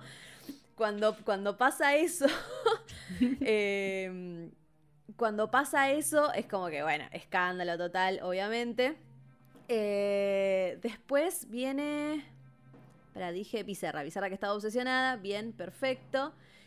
Eh, ¿Y qué pasó con Bizarra? Que es muy gracioso. A Bizarra después la quisieron volver a, mandar. O sea, la típica. Te portás mal, vas a antigua. Y vas a ser monja. Porque te portaste mal. Básicamente ese era el modus, operandi, más o menos.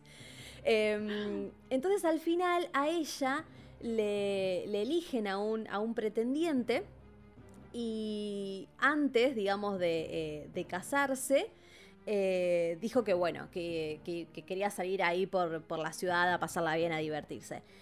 Iba con unos amigos y se va en se va en caballo, hace como una carrera así, qué sé yo, se choca con otro caballo, se cae, se quiebra el cuello y se muere. Ah, es hermoso. tranqui. Y después hay otra que era bastante libertina, ¿no es así? Ah, esa, esa es Zaira. Esa- Oh, esa, esto parece, ¿viste? parecemos las viejas con Esa. el coso. Oh, Zaera. Bueno, a Zaera, Zaera es un bardo tremendo. Zaera ya desde chiquita era una quilombera, era como muy traviesa, después se hace un grupo de amiguitos como muy cuestionables y hacían mucho bardo en la ciudad también. Entonces Era ya- muy Paris Hilton. Claro, mucho escándalo sexual tenía Zaera, mucho escándalo sexual. Entonces dijeron, bueno, no, te vamos a mandar con tu hermana, con tu hermana Septa, con, con Meigel, no sé ni cómo se pronuncia porque es raro, el, el nombre es Maigele, pero bueno, vamos a decirle Meigel. No, te vamos a mandar con Meigel para que se haga cargo de vos y qué sé yo. La mandan, duró un año ahí y se escapó.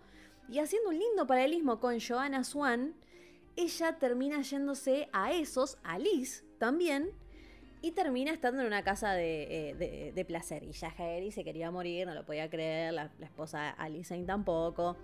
Así que hermoso momento. Y no contento con eso, tuvo hijos bastardos, obviamente, como se le dice. Y cuando se da el consejo del 101, que ya Jaeris quería. eh, a- le había preguntado a los, a los, a los lores de, de Westeros a ver quién tenía que, que tomar el trono, quién tenía que ser sucesor. Se presentan los hijos bastardos de esa era, Hermoso. aunque ella la verdad que no le interesaba. No le interesaba eso. Los hijos van y dicen, no, porque yo soy hijo de Saera. Bueno, sí. bueno, sí, sí, correte, correte. Son como, como los hijos de Diego. No, sí, lo de Saera, lo de es hermosa. Así que es una muy linda referencia que hace Strong a Fuego y Sangre, al libro donde se cuenta todos estos dolores de cabeza. Y de los 13 hijos que tuvieron Yajaira, o sea, porque uno dice, ¿cómo con 13 hijos después Yajairys tuvo que hacer un consejo para saber quién iba a ser su heredero? O sea, ¿cómo pasó esto? Pues le quedan tres vivos, le quedan tres hijos vivos, dos que estaban descartados y eh, el heredero era Baelon que se murió. Entonces ahí viene el lío después del gran consejo de 101. Pero bueno, después de 13 hijos tuviste un lío igual para ver quién era tu heredero. Tremendo. Una, historia. Bueno, hermosa. entonces, en comparación de él, Rainira haciendo puchero. Dale. No, escuchame, dale. El problema son otros, Los amigos. problemas son otros, o sea, valora lo que tenés, amigo, valora lo que tenés. Eh, es muy lindo después como también él mismo se va dando cuenta, ¿no? Eh, ama a su hija, obviamente, y, y quiere que sea feliz y se lo dice. Y le termina confesando que, mira, sí, yo dudé, dudé en un momento de que, de que vos fueras la, la heredera, de, de revertir mi decisión, pero te juro por tu madre que vos no vas a ser reemplazada. Es un lindo momento ahí entre ellos, porque él, él también se da, se da cuenta de que pensé que este, o sea, este Lannister, este Jason Lannister es un pelotudo, porque después la recaga con Viserys Jason Lannister como le da la, la lanza. O sea, les termina diciendo como que los Targaryen estaban poder y dice, ah, bueno, es- ah, esa escena de Viserys a mí me encantó. Me parece que el actor, eh, Paddy Considine, se llama, ¿no? Eh, Considine, eh, no sé cómo se pronuncia. Paddy con Cosatin. Sí. Algo así. Está muy bien. ¿Viste esas sonrisitas sarcásticas que tira? O sea, además de que está chupado, ¿no? Pero tipo, Sí. está muy bien. está muy bien, Bueno. Yo Está de hecho te mandé por privado una son- la sonrisita comparativa con la de Ay, sí, Daenerys. con es Dani. igual. Es hermoso. igual. Eso es como, ay, y bueno, contame, ¿por qué? A ver, decime. Ah, como que ya estás recagando ahí la- el título de Lannister Formoso, espectacular. Así que bueno, se mezclaron muchas familias, se mezclaron muchos intereses. Rhaenyra está en el medio ahí como siendo tironeada y me gusta que al final Viserys le dice, bueno, ¿sabes qué? Elegilo. Elegilo vos. Tómate tu tiempo, elegite uno, que sea feliz. Y bueno, vamos a ver a quién elige. Vamos a ver qué pasa. Porque no sé si viste el adelanto del cuarto. que se viene una. No, no vi el adelanto. Siendo viejita tomando Eh, a todo Se esto, a todo esto, Renira se tomó el palo, se fue al bosque, Sí. estuvo ahí con, con su escudero. Eh, eh, pregunta, ¿soy yo sola que anda shipeándolos? ¿O ¿Cómo porque- lo vas a shipear? Pero claro que sí. Claro que sí. shipeando. Sí, sí. Pero bueno, No vimos que haya pasado nada. No vimos que haya pasado nada. Pero sí en un momento hasta ella le pregunta a él si había estado comprometido. ¿qué onda? ¿Con quién? Y le dijo, no, pues yo soy muy como de baja alcurnia. Me, me podría haber casado con una chica, pero nada. Estuve haciendo ¿viste? mis cositas. En mi Tuve una- juventud, le dice. Tuve una linda adolescencia. A los 30 son todos viejos, ¿viste? En, el- en- Claro. en- en esta época. Es como, o sea, eran todos no, porque en mi juventud, dice, chabón, ¿vos ¿cuántos años tenés? Tenés veintipico de años. No, mi juventud, mi juventud. Bueno, bien. Eh, y encima se le aparece el, el, el ciervo este. O sea, hay como, hay como mucha. eh, muchos, muchos signos, ¿viste? Mucha, mucha simbología en este. En este El momento del jabalí. El momento del jabalí. O sea, todo nos re- en este episodio hubo muchas cosas que nos, remon- nos remontaron a, a Game of Thrones. Un montón. Un montón. Robert Baratheon se muere por un jabalí. O sea, no sé si se acuerdan de Game of Thrones. Después están los Fuera de campo porque no había plata en ese entonces. Exactamente, exactamente. No se podía hacer, viste, así. No se podía mostrar al rey cazando, así que lo mostramos con la panza directamente ya. Con la venda. Con la venda, ya fue, dijeron. Sí, otras épocas, otras épocas de Game of Thrones. Aparece Jabalí, aparece el ciervo, que es el símbolo de los Baratheon. O sea, aparecen los Lannister. Hay muchas cosas ahí mezcladas y encontradas que está buenísimo y que te remite a Game of Thrones y nos hacen muy felices. Eh, y después ya un final bello. Un final Hermoso. bellísimo porque encima hay dragoncito nuevo. Y con eso ya somos muy felices. Que haya un dragoncito Bueno. nuevo es excelente. Ahí, ahí yo me perdí. Necesito que me pongas en Dale. lugar y espacio. ¿Quién Dale. es el jinete y quién es este dragón nuevo? Bueno. El, el problema acá es que eh, primero se recibe, o sea, cuando Viserys decide mandar ayuda, Daemon termina diciendo, ¿cómo?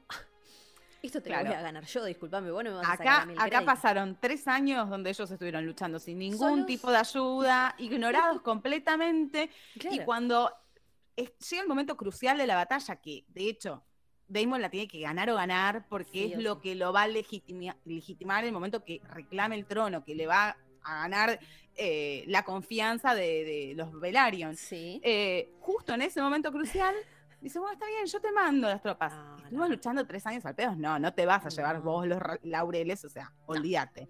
Aparte, y- si después de tres años, Liz, no se fueron o dijeron, che, la verdad que esto es una. Esto es inútil. Vámonos, Ujú. vamos a reagruparnos o lo que sea. Después es muy importante para él esta victoria. Entonces, Sí. no me vas a traer Sí. vos a tu, a, a- a tu flota para que te lleves el crédito. Obvio. Totalmente. Entonces plantea una tra- estrategia que es hermosa. Es muy buena, ¿eh? Es hermosa. Y es de Y ¿no? cambia. ¿Eh? Sí, y, y- Ah, es de Leinor, es verdad. de Leinor la estrategia. Ojota. Bueno, bueno, a Muy mí se me Leinor. había pasado que era de él. Eh, que que- que se, se da por derrotado y los obliga a salir de sus, de sus cuevas. Pero ¿qué sucede? Es hermoso. Es, Es hermoso, hermoso. es hermoso Una batalla momento. hermosa. Es una- eh, eh, eh, hubo, hubo un plano muy batalla de los bastardos. John solo viniéndosele 500 Todo. personas alrededor. Esquivó muy bien las. las- o son todos estos troopers. o, o hubo. Fue muy buen esquivador de, de flechas. No como, el, no como el Stark que se caga muriendo, ¿viste? De hacer zigzag, ¿viste? Lo que quedó aquí mostrando en ese momento. Bueno, no, bueno, esquivó muy bien. Obviamente después le dan las flechas. Pero cuando queda totalmente rodeado, se escucha. Y una vez que salieron todos de las, de las cuevas, se escucha que viene un nuevo dragoncito que lo vemos que es plateado. Este dragón se llama Bruma. Y el que lo está montando es Leinor. Leinor está montando a Bruma. ¿Cómo? Pará, ¿cómo puede ser un Velaryon montando a un dragón? Bueno, sí, porque recuerden que Leinor es hijo de Rhaenys Targaryen y de Corlys Velaryon. Hay sangre Targaryen ahí. ¿Le En- pusieron un huevito en la cuna? En ningún, claro, en ningún momento se dice, en ningún momento se dice que tenés que ser, no sé, 100% Targaryen, porque de hecho, recuerdan que los Velaryon se mezclaron con los. Targaryen desde hace mucho tiempo. Entonces, no tenés que ser tipo 100% Targaryen para montar un dragón. Entonces, eh, en, lo- en- en Fuego y Sangre relatan que desde, desde chiquito, desde más o menos los 8 años, había creado este vínculo con Bruma. Después de más grande termina, termina siendo jinete de Bruma. Así que tenemos un nuevo dragoncito y para comparar tamaños, porque ya como de, de nerdeada nada más, eh, es como la mitad de tamaño de Caraxes. Aunque no parece, ¿viste? Porque en las imágenes es como que son todos enormes los, dra- los dragones. Caraxes es el de Daemon. Caraxes es el de Damon, exactamente. Perfecto. Que no lo usa acá el último Damon, porque no, no. Ah, y, y- una cosa de la, de la primera escena muy interesante es como, viste, que Caraxes siente cuando a Damon lo, lo lastiman. Sí, eso es hermoso. Le, le llega una flecha y el, y el Sí. dragón grita. Grita. Tienen como esa Qué buen simbiosis. ¿no? Eh, sí, bueno, sí, sí, sí, es esa conexión unión, muy es- especial. Esa conexión espectacular, es excelente. Y Leino gritando Dracaris, Dracaris, Dracaris, hermoso. Ay, en la primera escena también, pobrecito, el de, ay, me vino a salvar mi príncipe, pa, te aplasta. Ay, me encanta, me encanta esa entrada, porque aparte después tenés la cámara que lo va tomando desde abajo, cómo va avasallando con todo a medida que va caminando. eh, me encanta, me encanta. Es que son también Eh, por eso te decía. O sea, no, no puedes tampoco dirigir el Son, fueguito. son- o sea, son no- no- animales, Claro, es así. claro, exactamente. Eh, y por eso te decía yo que tenía un muy buen comienzo y un muy buen Sí. final. O sea, bueno. acá el plus es Damon. Y, y lo Es que, que está sí. sucediendo en Stepstone, sí. en los peldaños de piedra. Es importante la trama política, pero la acción la vamos a tener con Damon. Siempre la vamos a tener con Damon. Y Es el que está moviendo constantemente la historia. Claro, él O es el que está ahora como. Ya "Dale, estamos en vamos". momento de ponernos la remera de hinchas del club de atlético de Damon Targaryen. Sí, es que sí. Y aparte, es un capítulo, es un episodio en el que se ven como las debilidades y fortalezas de cada uno. Porque si bien a Ranira podemos decir que su debilidad es. Podemos decir que tiene una debilidad, como es como esto de sentirse o insegura o desplazada o saber que que la están sacando y, lo- y los daddy claro. Damon también queriendo llamar la atención. También están las fortalezas de cada uno. Viserys tiene más debilidades que fortalezas, como lo vemos. Está dubitativo por la salud y por todo lo que ya dijimos. Y después esos dos planos de ensangrentados, tanto Rhaenyra con- como Damon, y que decís, ah, bueno, está bien. O sea, si el trono está rechazando a Viserys es porque el trono necesita a alguien fuerte ahí. Y estos dos pueden serlo. Entonces es buenísimo cómo quedan los dos ensangrentados. Una con un jabalí, bueno, pero el otro con el otro matando a- al rey cangrejo, este, al cangrejito. En el libro le corta la cabeza y acá medio que le corta la mitad. Lo que pasa Muy bello. Es que, vamos a decir la verdad, Rhaenyra hasta este momento es una princesa que ha estado protegida. O sea, imagínate Sí, que oro, me- la mitad del episodio es ¿dónde está Rhaenyra? ¿Dónde está Rhaenyra? ¿Dónde está Rhaenyra? O sea, tuvo varios momentos para brillar, pero fueron decisiones de ella que las hizo escapándose. En cambio, Claro. claramente Damon tiene ya experiencia en batalla, ya con esto quedó súper claro eh, las habilidades que tiene. Entonces, bueno, están en dos estadios distintos, estas dos figuras que van a ser esenciales y cruciales para, para el futuro de la Casa del Dragón. Ay, qué, qué buena. O sea, a mí me gustó mucho el episodio. Coincido con vos en que se hizo. Porque es, es raro, ¿no? Que empiecen. O sea, quizás hay capítulos que son así. Yo la verdad no recuerdo tanto de Game of Thrones que haya tenido eh, esta estructura. De que veamos tanto la misma locación as- o sea, en el medio y al principio y al final otra. O sea, porque son dos lugares diferentes, completamente diferentes. Y en el medio no te iban mostrando qué era lo que pasaba en los peldaños. Fue recién al final. A mí me gustó la decisión, me pareció, me pareció que estuvo, que estuvo buena.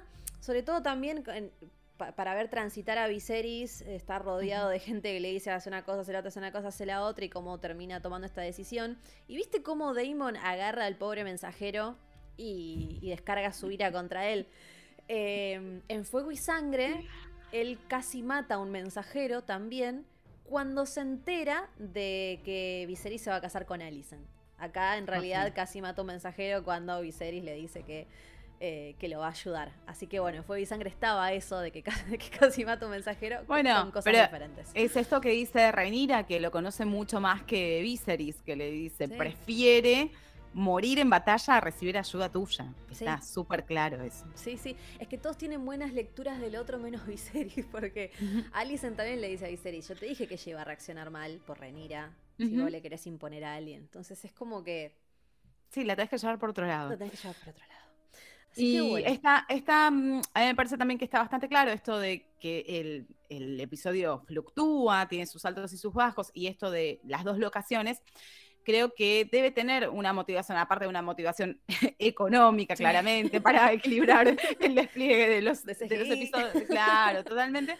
Eh, tiene que ver con esto de mostrar el contraste que tenemos entre la figura de Demon y la de Viserys Sí, totalmente distinto. O sea, alguien que es merecedor del trono y alguien que cada vez, o sea, tiene menos apoyo, pero por todas partes.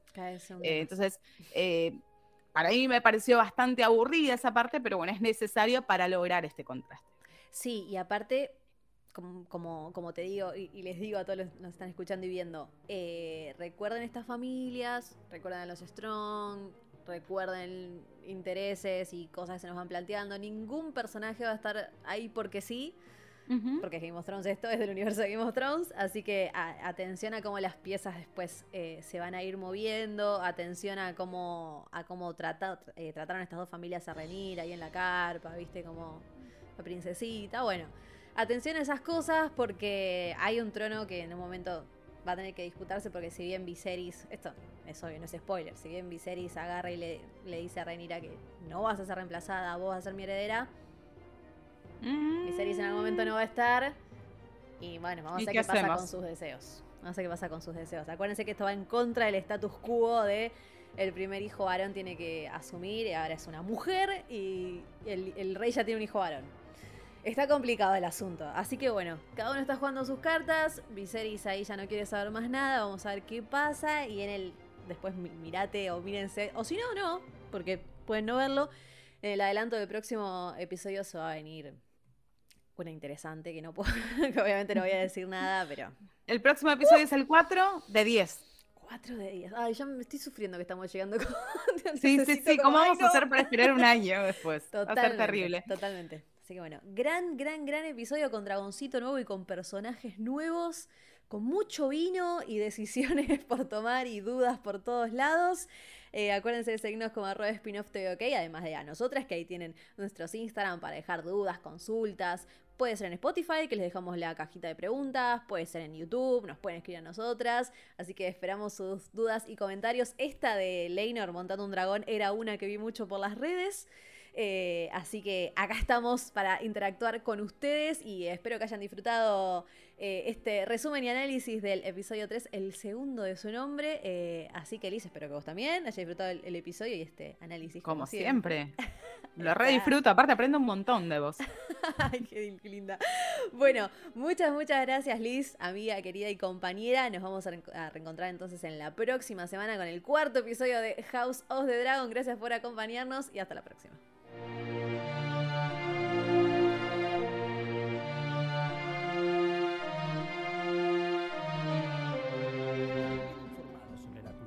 El entretenimiento, es clave tener una buena conexión a Internet. Claro Internet Wi-Fi para tu hogar. 50 megas por 999 pesos por mes. Llama al 0810 122 0240 o ingresa a www.lucom.com.ar y atención, porque el primer mes es gratis. Comunicate con Claro.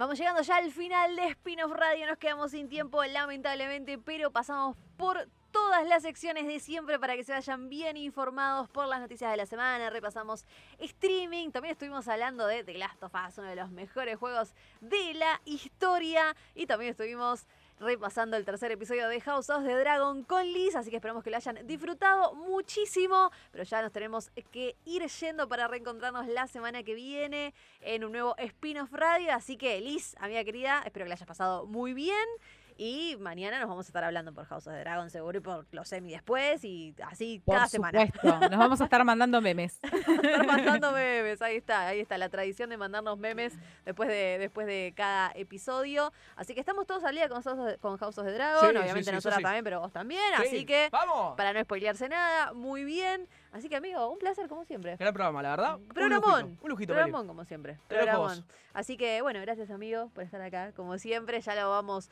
a estar esperando a ese para hacer mesa completa, que estén las cuatro patas de Spinoff Radio. Pero gracias por acompañarnos todos los sábados a las 16, dos horas a pura cultura pop. Arroba Spinoff TV OK, spinofftv.ar. Ahí nos encuentran. Gracias por la compañía y hasta la semana que viene.